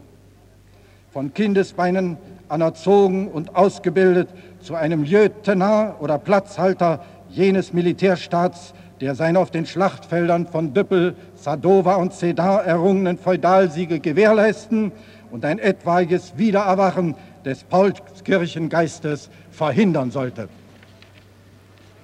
Zehn Jahre lang in einem Kadettenchor, diesem Urmodell späterer Konzentrationslager, hörte ich als Mitschüler kaiserlicher Prinzen vom Wecken bis zum Abendgebet nur von Kaisern, Königen und ihren Paladinen, von Schlachtenglorie und der freudigen Pflicht pro Gloria Patria morire.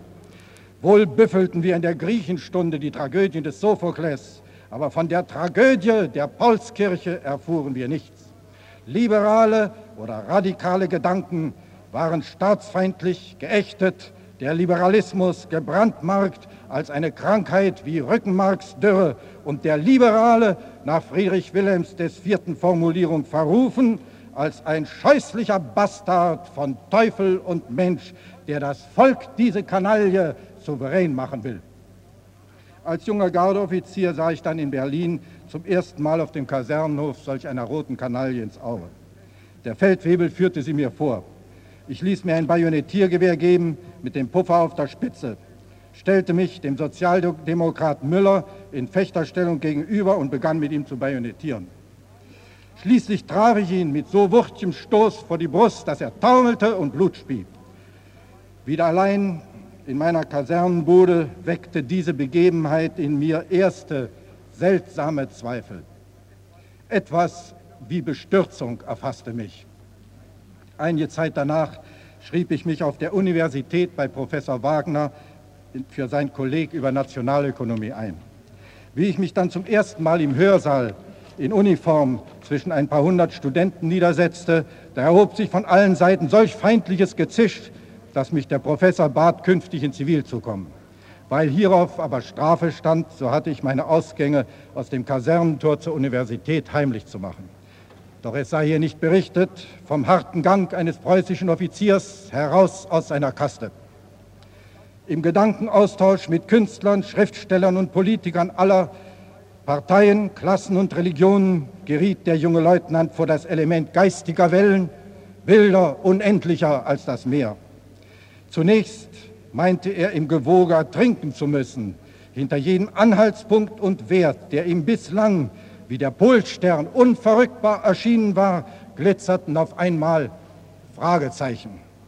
Führte er nun wie sonst seine Rekruten in die Garnisonskirche zur Sonntagspredigt, so hört er jetzt die Diskussion vom Tag zuvor im Ohr. Es gibt keinen Gott. Die Religion der Gebildeten ist die Deszendenztheorie. Es gibt kein Jenseits, es gibt nur die Konzentration auf das Diesseits. Gott ist die Summe aller Atome und Ätherschwingungen. Und wenn der Pastor seine Hände zum Segen erhob, Friede sei mit euch, und dann jedes Mal ein Leutnant flüsterte, nee, Krieg sei mit uns, damit wir endlich die ganze rote Kanaille ins Gefecht führen können, wo sie dann hoffentlich ihre jüdischen Errungenschaften von Karl Marx und Konsorten im Sprung auf Marsch, Marsch wieder ausschwitzen werden. Da kam dem Wahrheitsstürmer sein Kasernenhof isoliert vor wie eine Bastion. Hörte er dann abends im Casino neben dem ewigen Leutnantsgeprahle über Erlebnisse mit schönen Bürgermädchen, reifere Kameraden, die Philosophie von der Vergottung des Staatspreisen, die Hegel dem Prinzip der Atome, den Einzelwillen liberalistischer Weltanschauung entgegensetzt, so dünkte dem goldkragigen Gardist die Spannung zwischen Exerzierplatz und der Welt da draußen schier unerträglich. Suchte er dann bei aufgeklärteren Freunden im Theater- und Schriftstellerkreisen Orientierung und fand dort Marx Kapital oder Nietzsches Antichrist verehrt wie die neue Gottheit, die Herrenmoral des Übermenschen mit ihrem Jenseits von Gut und Böse, die das Ethos des Neuen Testaments genial zu erledigen schien und Erbarmen, Liebe, Sanftmut, Gerechtigkeit als falsche Werte verhöhnte, so wurde der erkenntnishungrige Student nur immer verwirrter. Blätterte er um 1911 in den 100 Zeitungen, die von Mitternacht zu Mitternacht unaufhörlich durch die Weltstadt raschelten, was las er?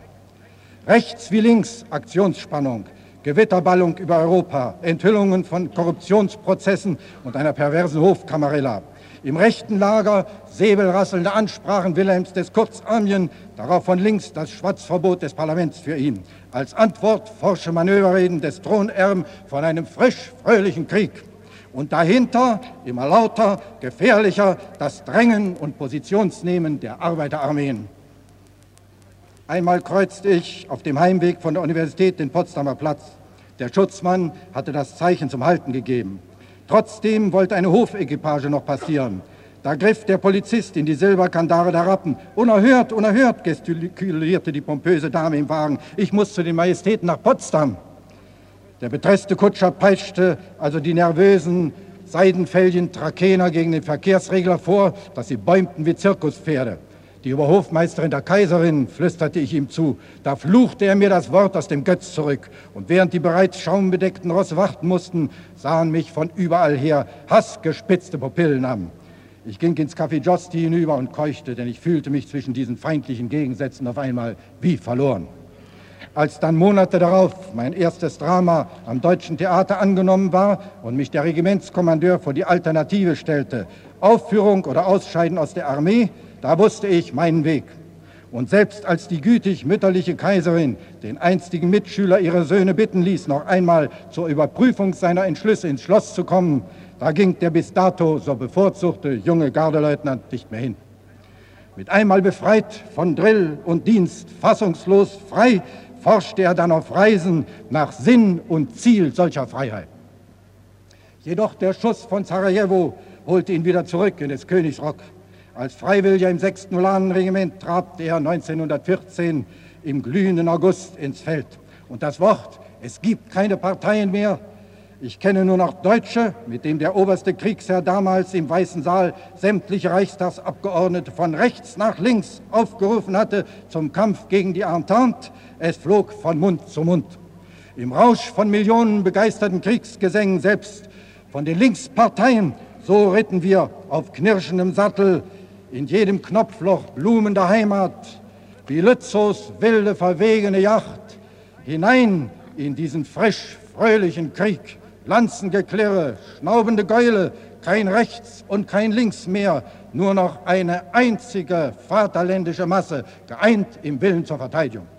Doch wie bald folgte dieser kollektiven Trunkenheit Ernüchterung. Im Morgengrauen wurden wieder Einzelgesichter erkennbar.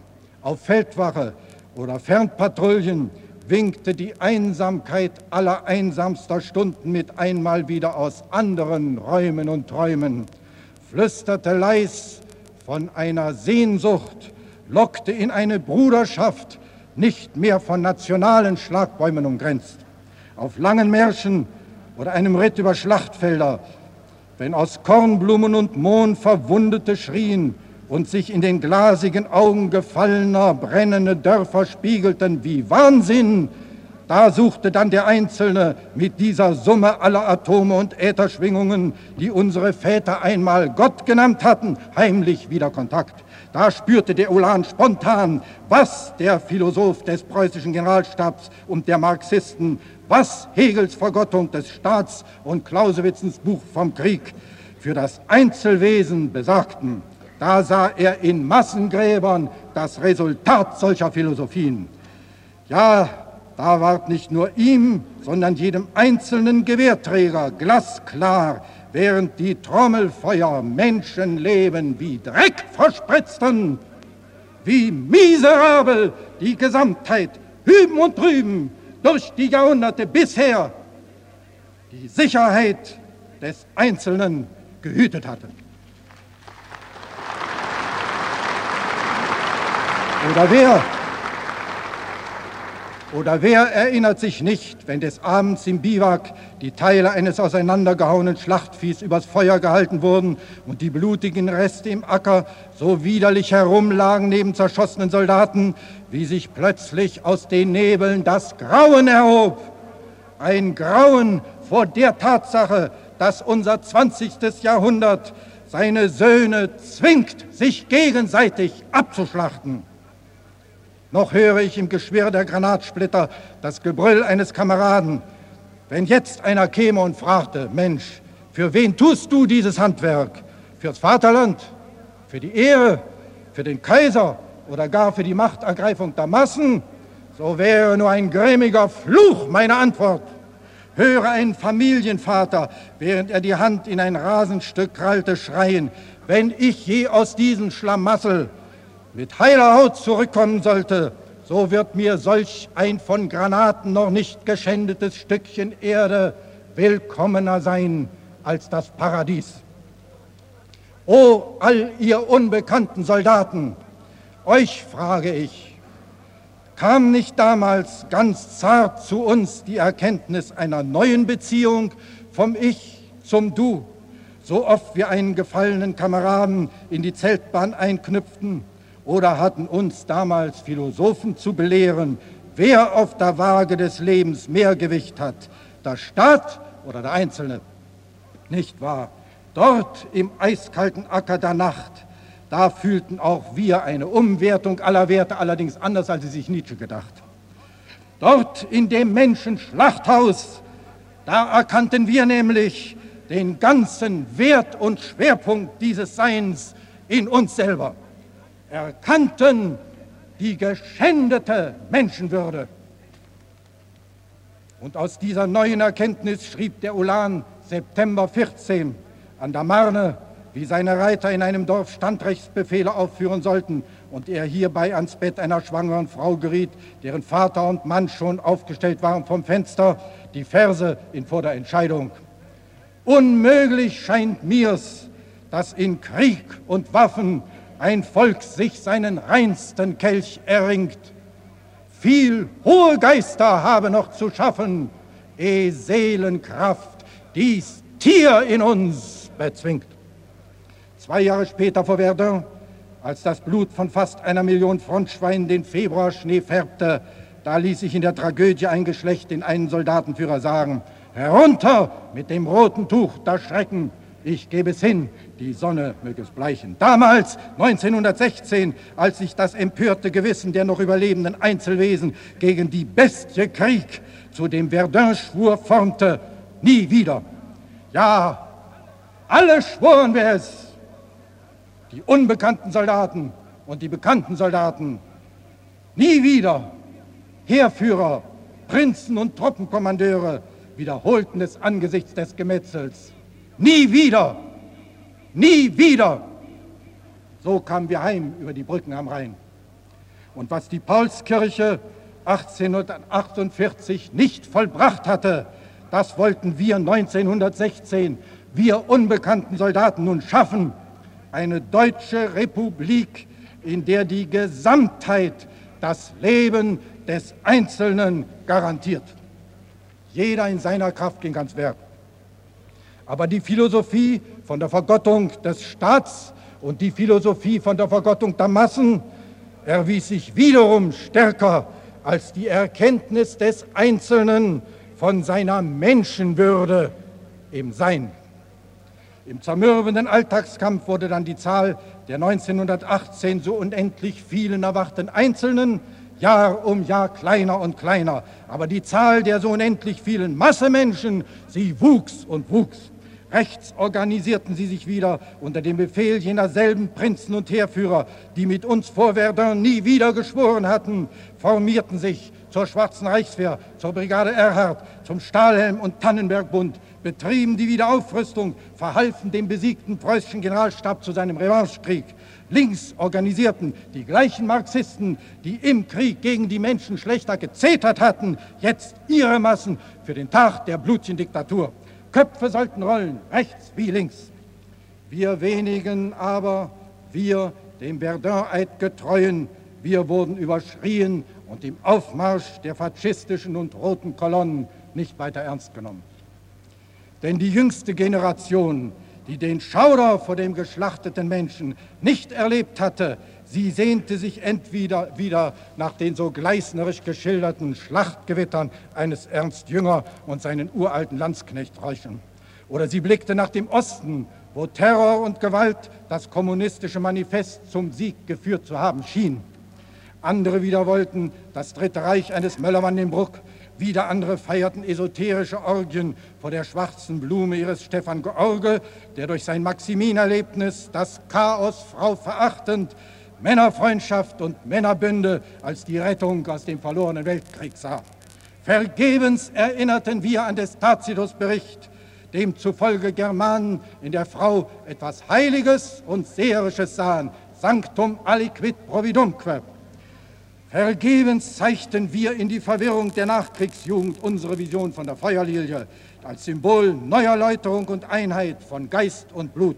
Vergebens schrieben wir an die Wände der Belsatzer gleichen arischen Prahlerei und Gottesfrevelei das Mene, Mene, Tekel. Ja, vergebens stellten wir uns 1924 in den überfüllten Plenarsaal des Reichstages hin an die bare Rathenaus dieses ersten Opfers vom Hakenkreuz und riefen in das von der Tuba der Parteien schon wieder so zerrissene und zerlärmte Haus, mächtig seid ihr nicht in Waffen, Unbezwingbar ist allein der Geist. Weh dem Volk, das seiner Seele frevelt. Weh dem Volke ohne Flamme. Solches Volk muss untergehen. Vergebens eiferten wir gegen die wie die Pest rapide um sich greifende Rassenangst die des Versailler Vertragskatastrophe in einer feigen Dolchstoßlegende Juda aufbürden wollte. Umsonst riefen wir deutsche Geschichtsepochen als Zeugen auf, die Zeit der Franken und Hohenstaufen, wo Deutsche noch von keinem Minderwertigkeitskomplex in Rassenangst gejagt, sondern ihrer Eigenart markig bewusst das Fremde in Stadt und Grenze hereinriefen zur Mehrung ihrer eigenen Art, wo ein Friedrich II Gelehrte aus Israel zu Freunden hatte und stolz war über seinen Titel eines Königs von Jerusalem. Umsonst kämpften wir gegen jene fanatisch verblendeten modernen Heiden an, die den heiligen Quell deutscher Kraft nur in der Blutsvergottung nordischer Substanz sehen wollen. Umsonst, umsonst formten wir noch in letzter Stunde gegen den Ausbruch des Nazi-Chaos am 18. Januar 1932 im Sportpalast Berlin eine eiserne Front, warnten vor all den kronengeilen Prinzen, vor den Pour und kriegssüchtigen Generalen samt ihrem Gefreiten, diesem Rattenfänger aus Braunau, der über die Grenze gekommen war, um seine Schwindelware vom Bräuhauskeller aus zu vertreiben. Warnten, weil uns die Ahnung dunklen Endes schon den Atem wirkte aber Millionen mal Millionen Arme streckten sich zum Heil dieses Teufelskommis. Wir Widersteher mussten entweder außer Landes oder wurden in Lager verschleppt oder von den SS-Schergen erledigt. Vergebens erinnerten wir noch aus dem Exil die in die Partei eingeschriebene Studentenschaft an ihre einst große Tradition, an jene Wachtburgfeier 1817, wo über 700 Studenten mit Fackeln zusammengekommen waren und mit freiheitsentflammter Seele ausriefen. Der Studierte, sei er wo er wolle, spricht nicht mehr die Sprache seines Dorfs, seiner Stadt.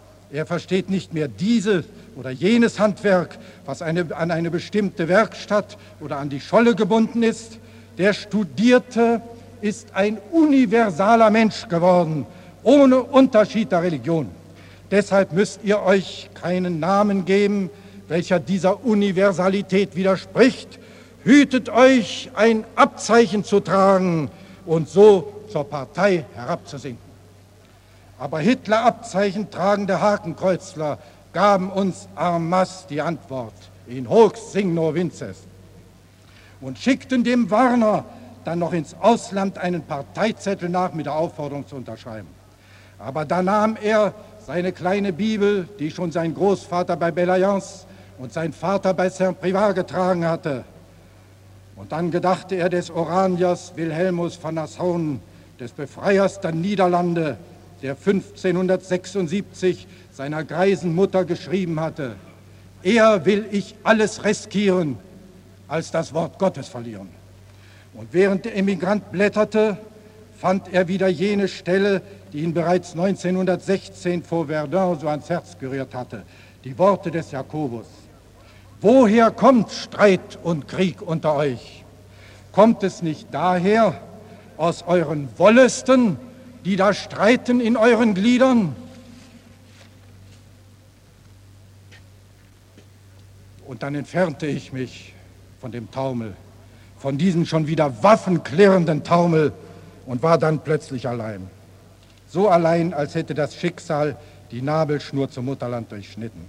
Ein Fremder in der Fremde. Aber jeder neue Tag brachte aus der alten Heimat wie Teufelshohn immer dröhnendere Siegesmeldungen jener Übermenschen Hybris, die sich erhaben fühlt über alle anderen Rassen, Triumphe jener Raubtiermoral, die damit Goebbelschem Propaganda-Tamtam im Deutschvolk alle Wolleste weckte, die da stritten in seinen Gliedern. In jeder Schreittirade des Münchner Redelsführers mit den anderen Flüchtlingen zusammen als Deutschlands Abschaum bezeichnet, so vergingen die ersten einsamen Jahre, bald in Zorn, bald in ohnmächtiger Verzweiflung.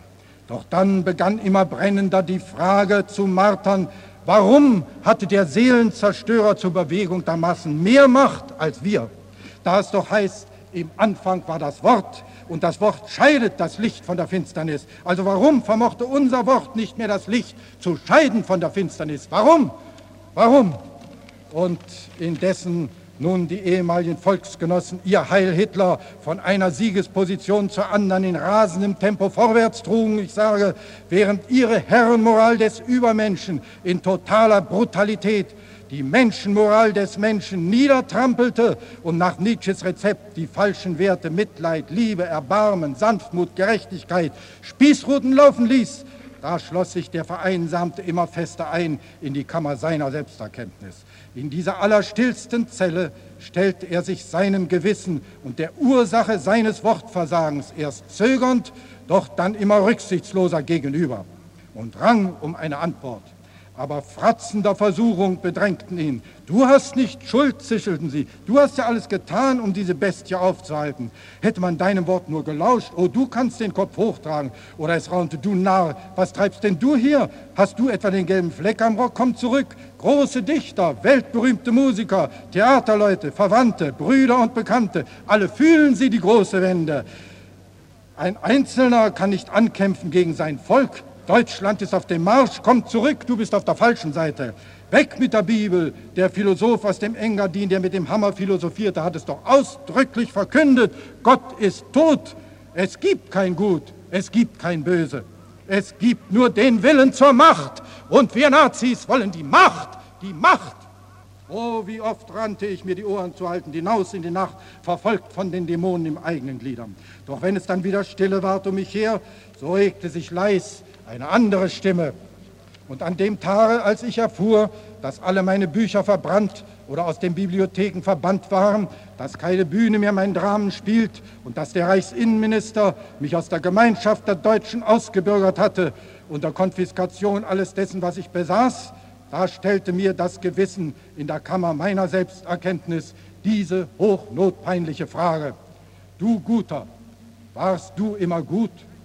Du Gerechter, warst du immer gerecht, du Liebender, liebtest du, du Wahrheitskünder, warst du immer wahr, du Machtverächter, strebtest du nie nach Macht?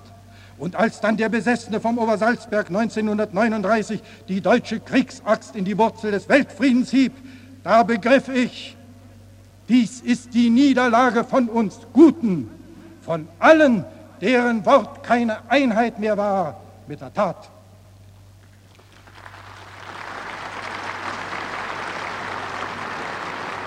Und während französische Gendarmen den deutschgeborenen Friedenskämpfer wie einen Verbrecher ins Konzentrationslager führten, da fühlte sich der vom Straßenmob beschimpfte Bosch in seiner menschlichen Substanz schuldiger, als ihn sein Geburtsort belastete.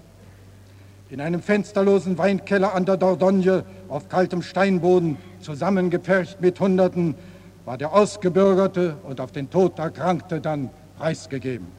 Um ihn herum jüdische Lagergenossen, hervorragende Kunsthistoriker, Ärzte, Arbeiter, Rabbiner und Journalisten. Alle biblisch verbunden in ihrer Klage und Anklage gegen die Mörder ihres Volks. Vielen von ihnen waren in Dachau oder Theresienstadt ihre Eltern, Geschwister, ja die ganze Verwandtschaft ausgerottet. Wälzte ich mich nachts schlaflos herum und sah manch einen aus Israel mit dem Gebetbuch in der Hand, da fragte ich mich, während ich dem Gemurmel der Trauer lauschte, was eigentlich ist Zions Verbrechen, dass man es bereits vor Jahrtausenden als Fremdkörper empfand? Warum ließ schon ein Titus seine römischen Legionen mit Arabern verbündet gegen die Mauern von Jerusalem anstürmen? War es der Heidenhass auf den Glauben an einen einigen Gott, der Hass des Aberglaubens und der Vielgötterei auf jenen Bibelgeist, der die Vergottung des Cäsar und des Imperiums verbat? Hass auf diesen neuen gewissen Geist, der den Prophet Moses hinaufsteigen ließ zum Sinai, um dort die Freiheit der Entscheidung zwischen Gut und Böse erstmalig als Gottgebot in sich zu begreifen. Du sollst nicht Ehe brechen, du sollst Vater und Mutter ehren, du sollst nicht begehren deines nächsten Knecht, Magd, Vieh, du sollst nicht töten. Und indessen ich dann hinübersah zu diesen Überlebenden aus den Ghettos und Backöfen, da kam wie hervorgeechot aus der toten Asche all der massakrierten Jehova-Bekenner der uralte Ruf. Kein wo ist dein Bruder? Und dann schüttelte es mich, dachte ich an die unabwendbare Gerechtigkeit. Der Schlag, den du einem anderen gibst, wird auf vielen rätselhaften Umwegen am Ende dich selber erschlagen. Ich gedachte Deutschlands, dessen Radiostationen immer jubelndere Schlachtensiege meldeten. Schon rasselten Rommels Tankdivisionen nah an Paris. Schon erfasste uns alle im Lager ein Tumult der Panik. Die Gespräche eilten Selbstmordgedanken zu. Einer hatte durch den Stacheldraht kriechend die Wasser der Dordogne erreicht und war untergegangen. Viele, viele bereiteten sich auf das Ende vor und irrten in solch dusterster Stimmung im engen Karree des Stacheldrahts herum, mit Gesichtern wie jene Gruppe spanischer Anarchisten, die von Franco gefangen im brennenden Haus den Gesang anstimmten. Es lebe der Tod. Die letzte Nacht im Lagerkeller, als die Nazi-Walze immer hörbarer wurde und auch ich zermürbt mitschreien wollte, es lebe, der Tod, da geschah etwas. Ein Glockenton wehte aus Libourne mit der ersten Morgenfrühe heran und flüsterte zu mir zwischen Leben und Tod, in dir ist der Wille zum Ja und der Wille zum Nein. In dir ist der Wille zum Tier und der Wille zu Gott. Entscheide dich. Du fang an. Du fang an. Du fang an. Während das Dritte Reich über die Einnahme von Paris in Siegesraserei verfiel und der vielgelebte Chef aller Braunhemden in Compiègne von einem Bein aufs andere hüpfte, da öffneten plötzlich Franzosen die Lagertore. Rette sich, wer kann. Auf der dann endlos gehetzten Flucht von Polizeistation zu Polizeistation, von Grenze zu Grenze, immer geleitete mich dieser Glockenton aus Libourne. Du fang an als nach Wochen schließlich die große amerikanische Republik uns Gestapo verfolgtes Freiwild an ihre Ufer aufnahm, in jenes Amerika, wo Jefferson und Lincoln wirkten, in jenen weiten Kontinent, wo freie Bürger in ihrer Verfassung als oberstes Prinzip den Satz geprägt haben, All men are created equal, alle Menschen sind gleich erschaffen. Da spürte der Gestrandete von der verloren gegangenen Menschenwürde wieder einen Glanz. Da dämmerte ihm die Ahnung auf von einem wie fern immer noch in der Zukunft verborgenen Tag der Menschheitsentscheidung, wo wir nicht länger Sklaven sind blinder Natur und unserer Hormone. Da ahnte er eine Weltsekunde, in der sich alle Menschen entschieden haben werden zwischen dem Geist und den Wollüsten, die da streiten in ihren Gliedern, zwischen den Tierahnen in ihrem Blut und den Gottahnen ihres Geistes. Und indem der passlose Ankömmling mit dem kleinen Gepäck Schritt um Schritt unter den Sohlen wieder festen Boden merkte, da fühlte er in jeder Fieber das Nahen einer Revolution voraus, einer Revolution des gefesselten Geistes, gegen die alle Sklavenaufstände bislang nichts weiter waren als Magenrevolutionen. Ja, da erlebte er es was er 1922 im Frankfurter Schauspielhaus bei der Uraufführung seines Platzes hatte aussprechen lassen. Heute ist der erste Tag und gestern war der Tod. Doch dem Idealisten kam bald wieder die Realität in die Quere. Von ihr registriert als Enemy Alien musste sich der von den Nazis ausgeplünderte sein täglich Brot erbetteln und seinen Geistesmut grimmig verteidigen, er, der Unbekannte auf dem fremdsprachigen Gelände. Konnten sich gerettete Juden mit Juden um ihren siebenarmigen Leuchter gesellen in alttestamentarischem Fluch auf die Ausrotter ihres Stammes, so brach der gerettete Goi mehr als einmal zusammen unter den Geißelhieben des empörten Weltgewissens gegen sein Volk. Es gibt nur einen guten Deutschen und das ist der tote Deutsche. Dieses Churchill-Wort am Radio wiederholt, gedruckt und in den öffentlichen Bibliotheken angeschlagen. Es warf den Emigranten aus allen Sinnen. Wie dann 1945 in New York die Siegesglocken läuteten und die Sirenen aller Dampfer und Schlachtschiffe auf dem Hötzen über das zertrümmerte tausendjährige Dritte Reich jauchzten und schrien, da versagte dem Antinazi mit einmal die Kraft. Als später die Nachricht vom Tod der greisen Mutter eintraf, dieser liebenden, Hitlerhassenden deutschen Frau, und die Bilder herüberkamen von den Ruinen all der herrlichen Städte und Bauten, auch die Ohren- und Augenberichte über Unglück unschilderbar und die Vergeltung der Gottheit, da flehte er mit den Worten des Aeschylus, legt ein Gebiss dem Munde an, dass er nicht heulen, klagen kann und dass er das, was muss geschehen, mag als erbetene Gunst bestehen. Von Mitleid und mit Schuld zerrissen suchte er mondelang im Vergleich mit der Geschichte vergangener Jahrhunderte Kraft zur Gerechtigkeit. Hierbei fiel eines Nachts sein Blick auf eine Frage, die einmal Oliver Cromwell in todesbanger Stunde an seinen Kaplan gerichtet hatte. Ist es möglich, aus der Gnade zu fallen?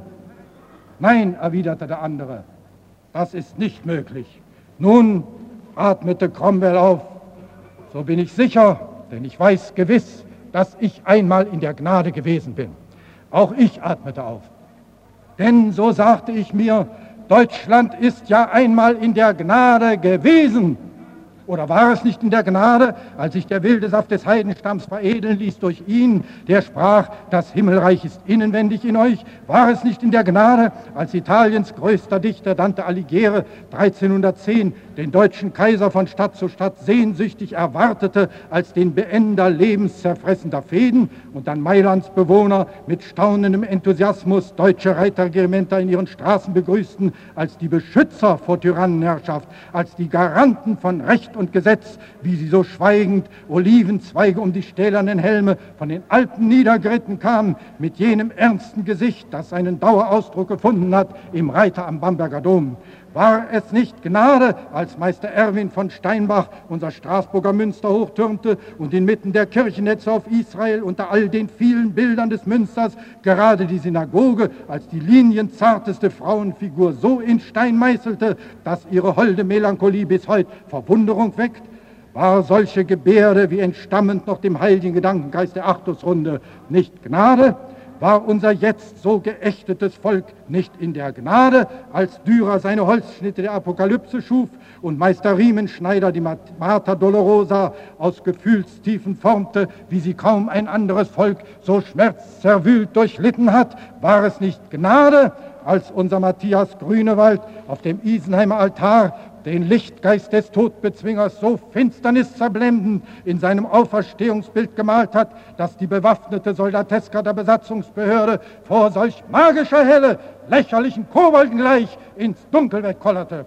Gnade war es, als sich einfache Handwerker in Zünften zusammenschließend Meistersinger wählten und der Schuhmacher Hans Sachs nicht Parteimanifeste erließ, sondern volkstümliche Verse dichtete zum Preise des Guten. Ist nicht Walter von der Vogelweide solch Gnadenbeweis und Parsival und Hartmanns Lied vom armen Heinrich?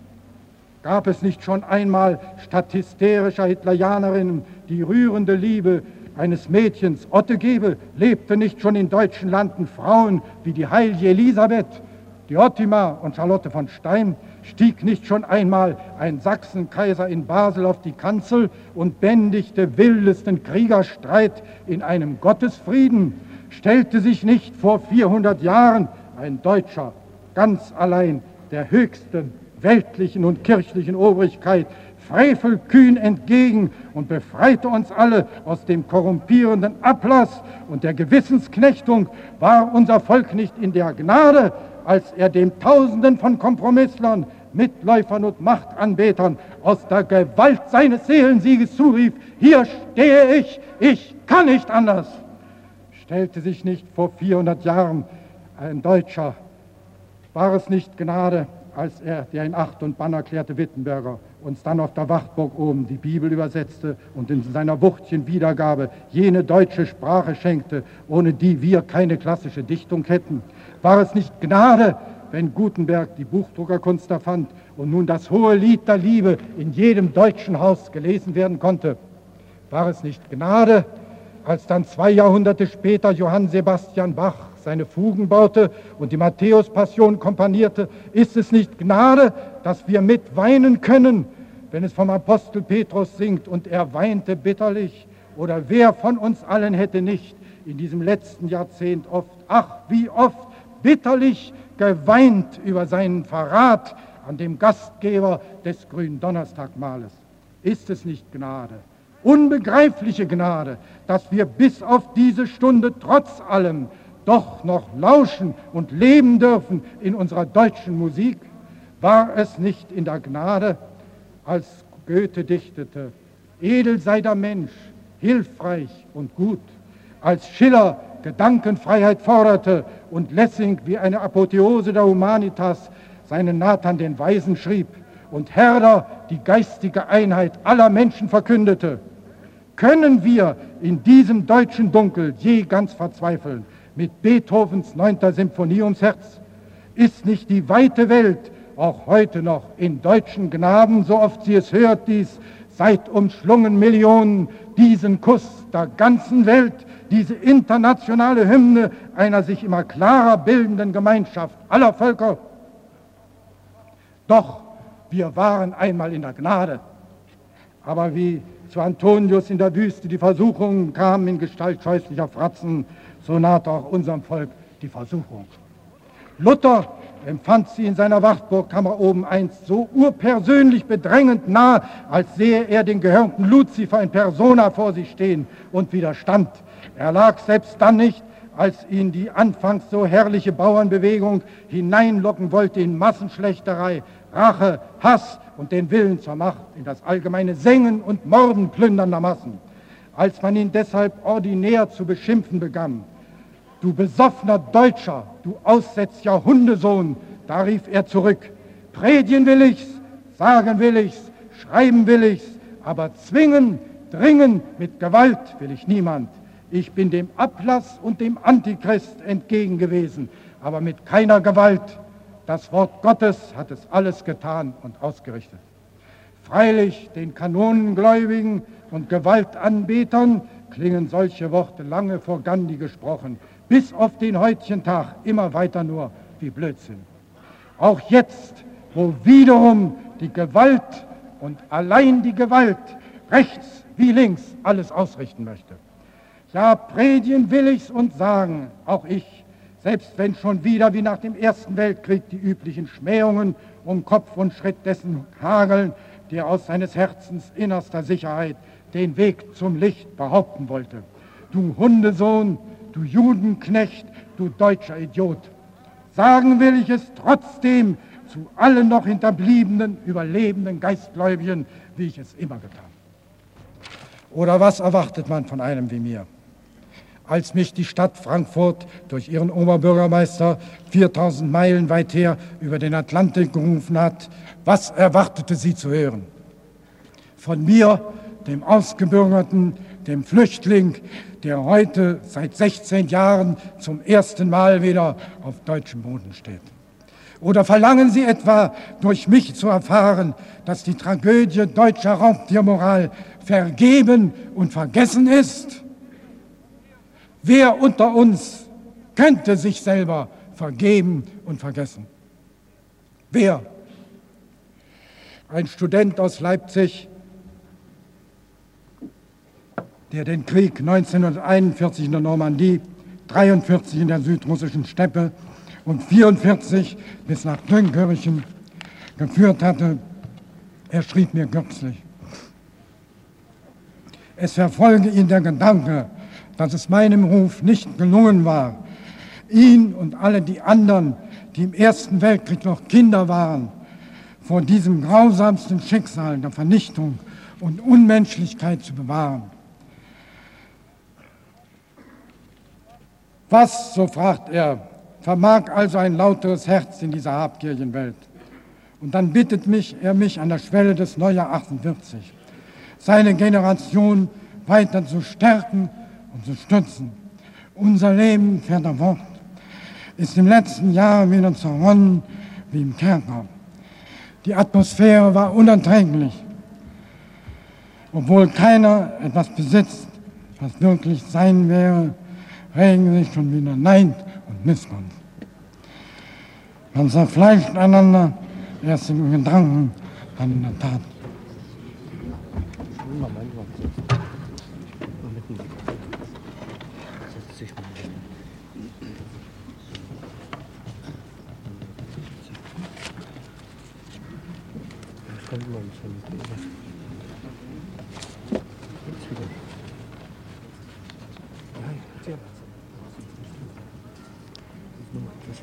Was sich außerhalb des Kerkers abgespielt, wird kritisiert und herabgesetzt. Keiner erinnert sich mehr, wie schlecht er es machte, als er noch handeln konnte.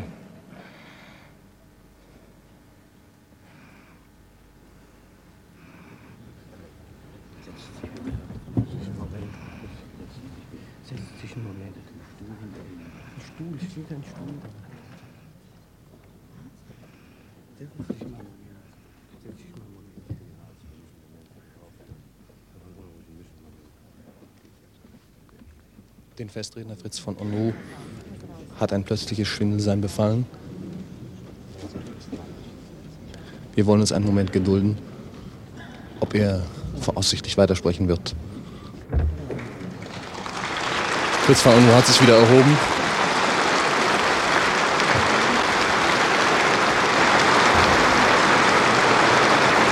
Der Beifall rauscht auf.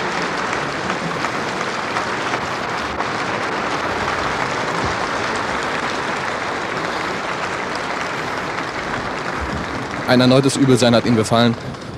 Voraussichtlich wird Fritz von Unruh nicht weitersprechen können.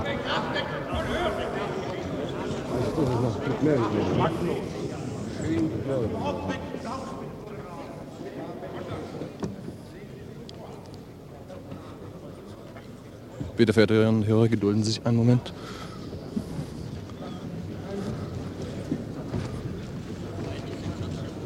Ich übergebe das Mikrofon an Karl-Heinz Linden. Der Dichter Fritz von Unruh, der seine erhebenden Worte eben gesprochen hat, wird jetzt herausgetragen, da ihm während dieses Vortrages schlecht geworden ist. Eine tiefe Stille herrscht in der Paulskirche. Der Oberbürgermeister Walter Kolb spricht weiter. Wir alle stehen voller Erschütterung vor diesem tapferen und aufrechten Mann, der vor ganz kurzer Zeit noch drüben eine schwere Operation überstehen musste und dennoch sich im Zeichen unserer Feier und seiner Zusage bereit fand, gestern hierher zu kommen. Das, was Fritz von Unruh nicht mehr vortragen konnte heute in dieser Feierstunde, wird in gedruckter Form baldmöglichst allen, die guten Willens sind, zum Lesen gebracht werden. Unser Dank gilt dem Dichter und Weltbürger, dass er zu uns kam mit letzter Kraft, die neuen Gefahren zu beschwören. Und unser Dank soll ihm sein, dass wir versprechen, aus seiner Verantwortung, seiner Gesinnung und seiner unglaublich tapferen Haltung heraus seinen Weg im Sinne des Friedens und der Demokratie, im Sinne des Christentums und der sozialen Gerechtigkeit weiter zu beschreiten. Noch einmal unseren Dank.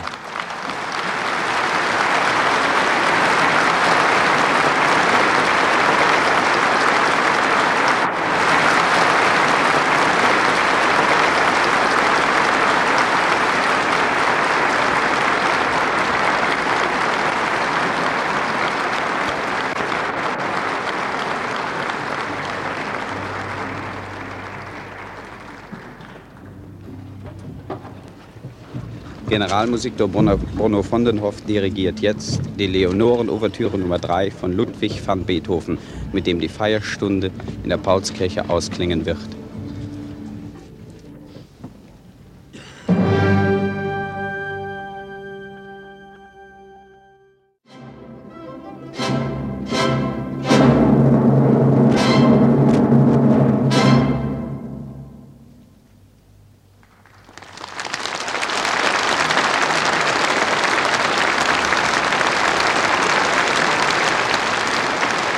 Damit sollte die Feierstunde zur Jahrhundertfeier ihr Ende finden. Aber wir sehen, dass Fritz von Unruh wieder hereinkommt. Fritz von Unruh, der es sich nicht nehmen lässt, auch noch das Ende seines Manuskriptes zu sprechen. Da erhebt sich die Menge, die hier versammelt ist. Es sind über 1000 Menschen und sie klatschen Beifall. Oberbürgermeister Walter Kolb geht auf den Kreisendichter zu, um mit ihm zu sprechen.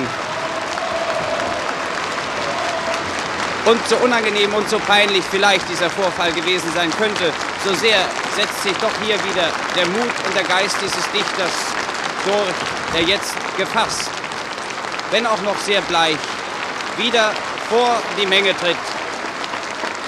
Er winkt ihr beruhigend zu, denn er wird weitersprechen wollen. Jawohl, er geht an das Rednerpult und wir werden auch noch den Schluss seiner Festrede hören können.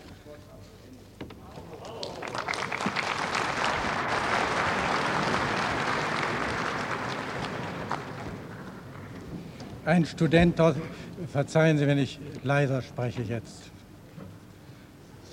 Ein Student aus Leipzig, der den Krieg 1941 in die Normandie, 43 in die südrussische Steppe und 44 bis nach Dünkirchen geführt hatte, schrieb mir kürzlich, es verfolge ihn der Gedanke, dass es meinem Ruf nicht gelungen war, ihn und alle die anderen, die im Ersten Weltkrieg noch Kinder waren, vor diesem grausamsten Schicksal der Vernichtung und Unmenschlichkeit zu bewahren. Was, so fragt er, vermag also ein lauteres Herz in dieser habgierigen Welt? Und dann bittet er mich an der Schwelle des Neujahr 48, seine Generation weiter zu stärken und zu führen. Unser Leben, fährt er fort, ist im letzten Jahr wieder zerronnen wie im Kerker. Die Atmosphäre war unerträglich. Obwohl keiner etwas besitzt, was wirklich sein wäre, regen sich schon wieder Neid und Missgunst. Man zerfleischt einander erst in Gedanken, dann in der Tat. Was sich außerhalb des Kerkers abspielt, wird kritisiert und herabgesetzt. Keiner will wahrhaben, dass es sein Werk ist, wenn er heute in diesem Kerker sitzt. Sprechen Sie zu uns. Wir verlangen danach wir jungen Menschen, die wir entschlossen sind, das Leben neu zu gestalten. Helfen Sie uns dazu. Fachen Sie die Flamme wieder an, ehe uns die Seelenkälte auslöscht. Geben Sie uns ein Wort der Liebe. Ist dieser Student mit solcher Bitte nicht wieder in der Gnade, war nicht jeder, wenn auch noch so vereinzelte und Unbekannte in der Gnade, wo immer er dem Geheul des aufgehetzten Mobs zum Trotz sein Leben dran wagte, um irgendeinem Himmleropfer beizustehen. Ja, Gnade war es, wo immer sich einer in dieser von Parteien und Bruderhass verschmutzten Welt heraussehnte nach diesem Wort der Liebe. Aber wer könnte die Nähe solcher reinen Glut ertragen? Mozart singt in seiner Zauberflöte, in diesen heiligen Hallen kennt man die Rache nicht und ist ein Mensch gefallen, ruft Liebe ihn zur Pflicht. Aber zu welcher Pflicht ruft uns jene Urliebe, die da die Sonne bewegt und die anderen Sterne? Denn nicht wahr, die Pflicht zu der Rache und Machtwille rufen, die ist jedem klar. Ein Gewehr nehmen oder wie ein ehemaliger Major in einer westfälischen Universitätszeitung vom März 47 solch eine Pflicht im Dienst des Hasses schildert wie folgt. Der in unserer kleinen, ehemals zaristischen Festung Dubno amtierende Gebietskommissar erbat sich bald nach unserem Eintreffen Hilfe für die Aktion einer, wie er erklärte, vom Führer befohlenen Judenausrottungsmaßnahme. Wenige Tage später sind die Bewohner des Judenviertels, es waren zwischen 2000 und 3000, in die Massengräber gestiegen, um sich in langen Reihen übereinander liegend von einem SS-Kommando durch Genickschuss töten zu lassen. Ich bin, so fährt er fort, am darauffolgenden Tag im Ghetto gewesen. Man machte Yacht auf versteckte Einzelgänger. Eine Frau hat mich im Sinne des Wortes kniefällig um ihr Leben gebeten. Ich habe ihr nicht helfen können.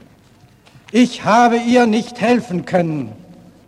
Dröhnt dieser Satz nicht über uns allen unentrinnbar, unser Gewissen zur Rechenschaft fordernd?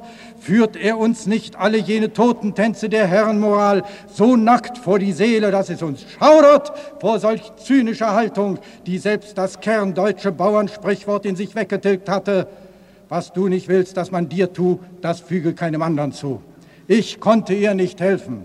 Warum auch, so dachte wohl der Major, da doch Nietzsches Philosophie lehrt, was fällt, das sollst du noch stoßen. Also weshalb sollte dieser Stabsoffizier der gehetzten Jüdin, die ihn um ihr Leben anflehte, helfen? Warum, wenn doch Liebe, Erbarmen, Sanftmut, Gerechtigkeit im deutschen Lebensraum erkannt worden waren als falsche Werte? Also was hatte er sich vorzuwerfen? Denn wer das Mitleid nicht kennt, wie könnte der die mit Schuld anerkennen? Wir Deutsche aller Zonen, zu welcher Pflicht ruft uns heute die Liebe auf? Jene Amor Dei, die uns Staubgeborenen den lebendigen Hauch in die Nase geblasen hat. Zu welcher Pflicht ruft uns dieser Odem aus dem Geheimnis der Liebe auf? Denn wenn mein Hiersein auch nur den allergeringsten Wert haben soll, so kann es doch nur der sein, dass meine Lippen es aussprechen, was sich viele selbst in der stillsten Zelle ihrer Selbsterkenntnis noch immer scheuen einzugestehen, nämlich wie schlecht wir es machten, als wir noch handeln konnten.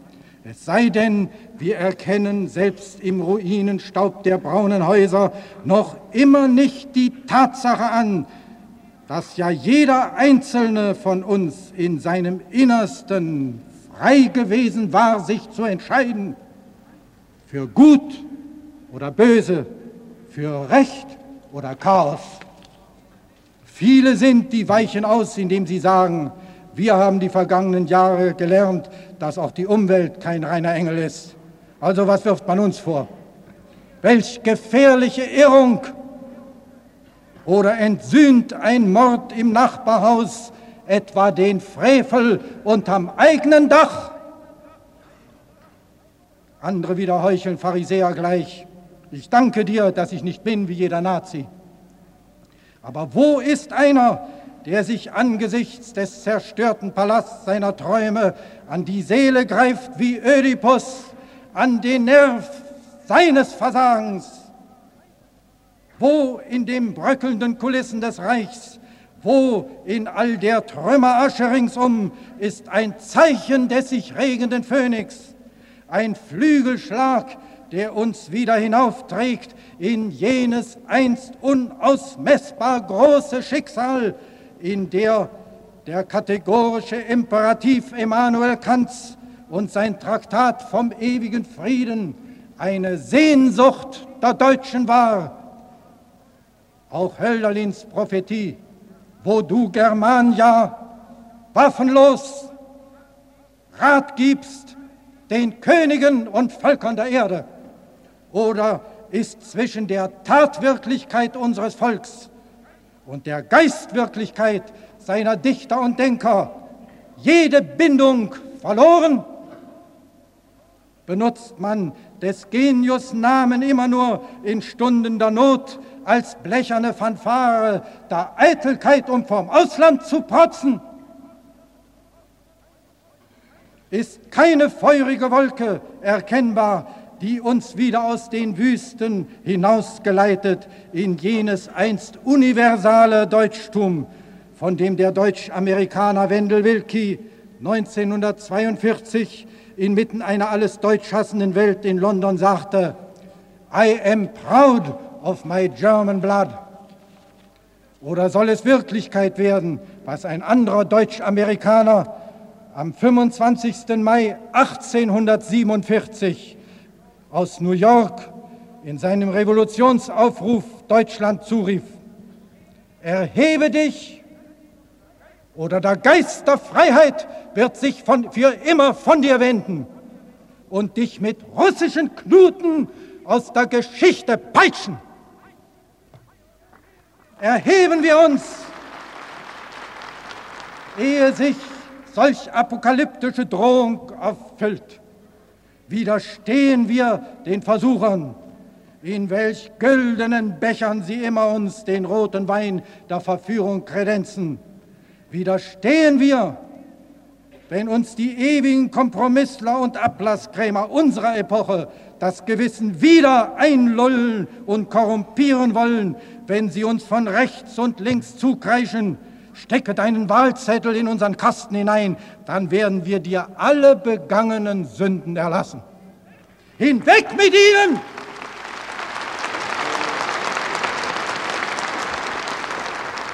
Hinweg aus diesen heiligen Hallen! wo uns Liebespflicht zur Tempelreinigung ruft. Hinaus mit jenen feilen Wechslern geistiger Werte, mit jenen eitlen Akteurs, die sich gestern dieser und heute wieder jener Rolle anpassen, Chamäleon gleich. Auch jene Taktstockschwinger, die gestern vor dem Führer, vorgestern vor Ebert, vorvorgestern vor dem Kaiser und heute vor Hammer und Sichel Beethovens Töne heruntertaktieren jenen Ludwig van Beethoven.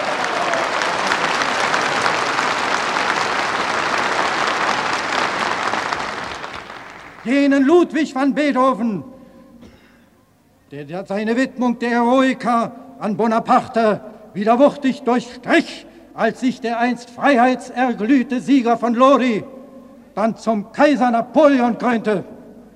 Das ganze Rudel der Mitläufer, Beamten, Professoren und Generale, die gestern pro Hitler und vorvorgestern pro Weimar und vorgestern pro Kaiser waren und heute schon wieder mit den Zonenbefehlern liebäugeln. Hinweg mit ihnen!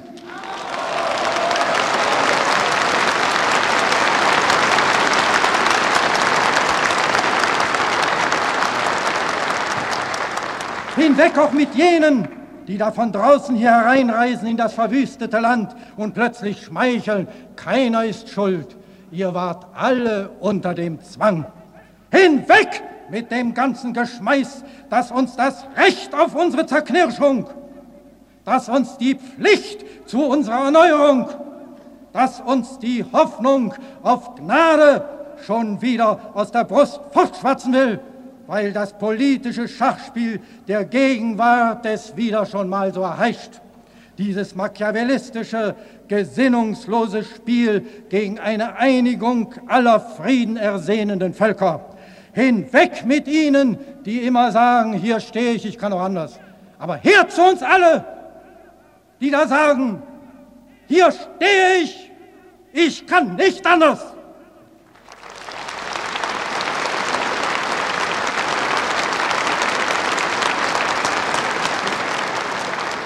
Das sind wir nicht nur jenem einen Studenten in Leipzig schuldig, das sind wir uns selber schuldig.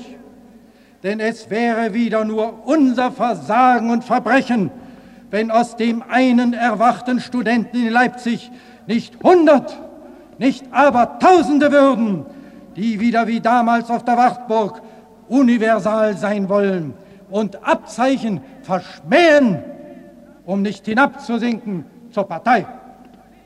Sind wir zu diesem Entschluss bereit?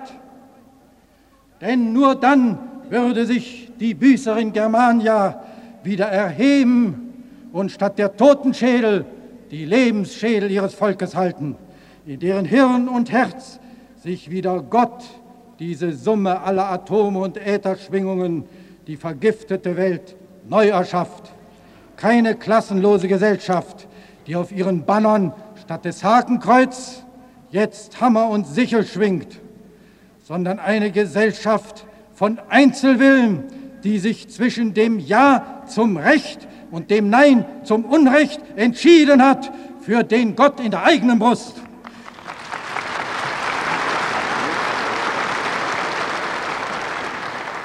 Die sich in dem großen Advent der Menschheit, in dieser Trennungsstunde von Bestie und Mensch, entschieden hat, zu jener schon heraufdämmernden einigen Welt, in der alle Völker zusammengeschweißt in einem einzigen Weltregiment die Erdgüter so weise verteilen, dass keine Atomikbombe mehr wie das Damoklesschwert über uns hängt, sondern der Freude schöner Götterfunken uns alle eint in des Lebens neuer Gestaltung.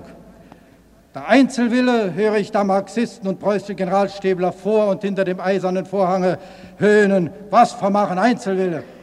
Nun, wir Erstlinge einer neuen Erkenntnis, wir wissen es, denn wenn es möglich ist, dass ein Atom Uranium von Neutronen zersplittert, Kräfte entfesseln kann, kosmische Kräfte, die den Fortbestand des Planeten bedrohen, was vermag da ein Atom Freiheit, wenn der Geist es zersplittert? Zersprengen würde es die totalitären Reiche und Tummelplätze der Diktatoren für immer. Solch eines Einzelwillens, winziges Atom. Aber wer macht den Anfang? Wer traut es sich zu, diese Zwingburg des Urtiers zu stürmen, diese Wollust der Bestie im Ich? Als die internationale Brigade erfolglos 1905 gegen die Boxer in Tientsin anstürmte, erließ der englische Admiral Seymour den Befehl, The Germans to the front. Lassen Sie uns in diesem Augenblick und an dieser Stelle diesen Befehl in unserem innersten Herzen an uns selber erteilen. Die Deutschen an die Front. Sollte dann nach 100 Jahren in dieser Paulskirche etwa wieder einer stehen zur Feier einer deutschen demokratischen Republik, so möge er von uns berichten können, dass wir in der Weltregierung der Völker, die dann inzwischen jedem Einzelnen den Paulskirchentraum, das eigene Leben wohl garantiert haben wird, dass wir hier eine erste Zelle der Entsühnung und Versöhnung mit dem Geist gebildet haben.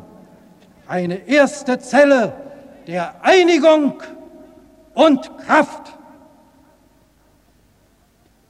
Dass wir in diesem erhabenen Moment heute am 18. Mai 1948 aus dem Abgrund unserer Not wieder in die Gnade fanden dass wir es in uns erlebten, was mein unbekannter Soldat in dem Festspiel Heinrich aus Andernach anlässlich der Jahrtausendfeier der Stadt Köln 1925 verkündete. Keiner weiß, wo die Schuld begann. Doch der Erste, der des Fluchs unendliche Verstrickung Bühn zerreißt, und es wagt zu sprechen. Ich, der hat die Schuld der Welt gelöst und das Löwentor des Friedens aufgetan.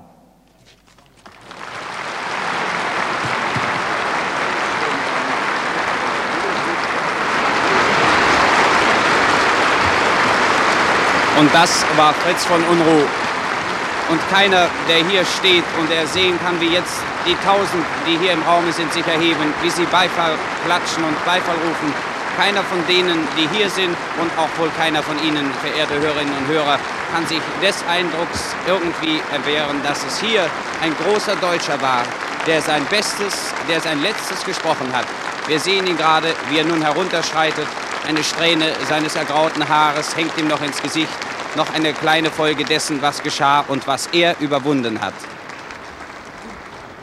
Hier ist Radio Frankfurt, angeschlossen Radio Stuttgart, Radio Bremen, der Nordwestdeutsche Rundfunk mit seinen Sendern und der Südwestfunk mit seinen Sendern. Wir übertrugen den Festakt in der Paulskirche zur 100-Jahr-Feier der ersten deutschen Nationalversammlung 1848. Die Sender kommen wieder mit eigenem Programm.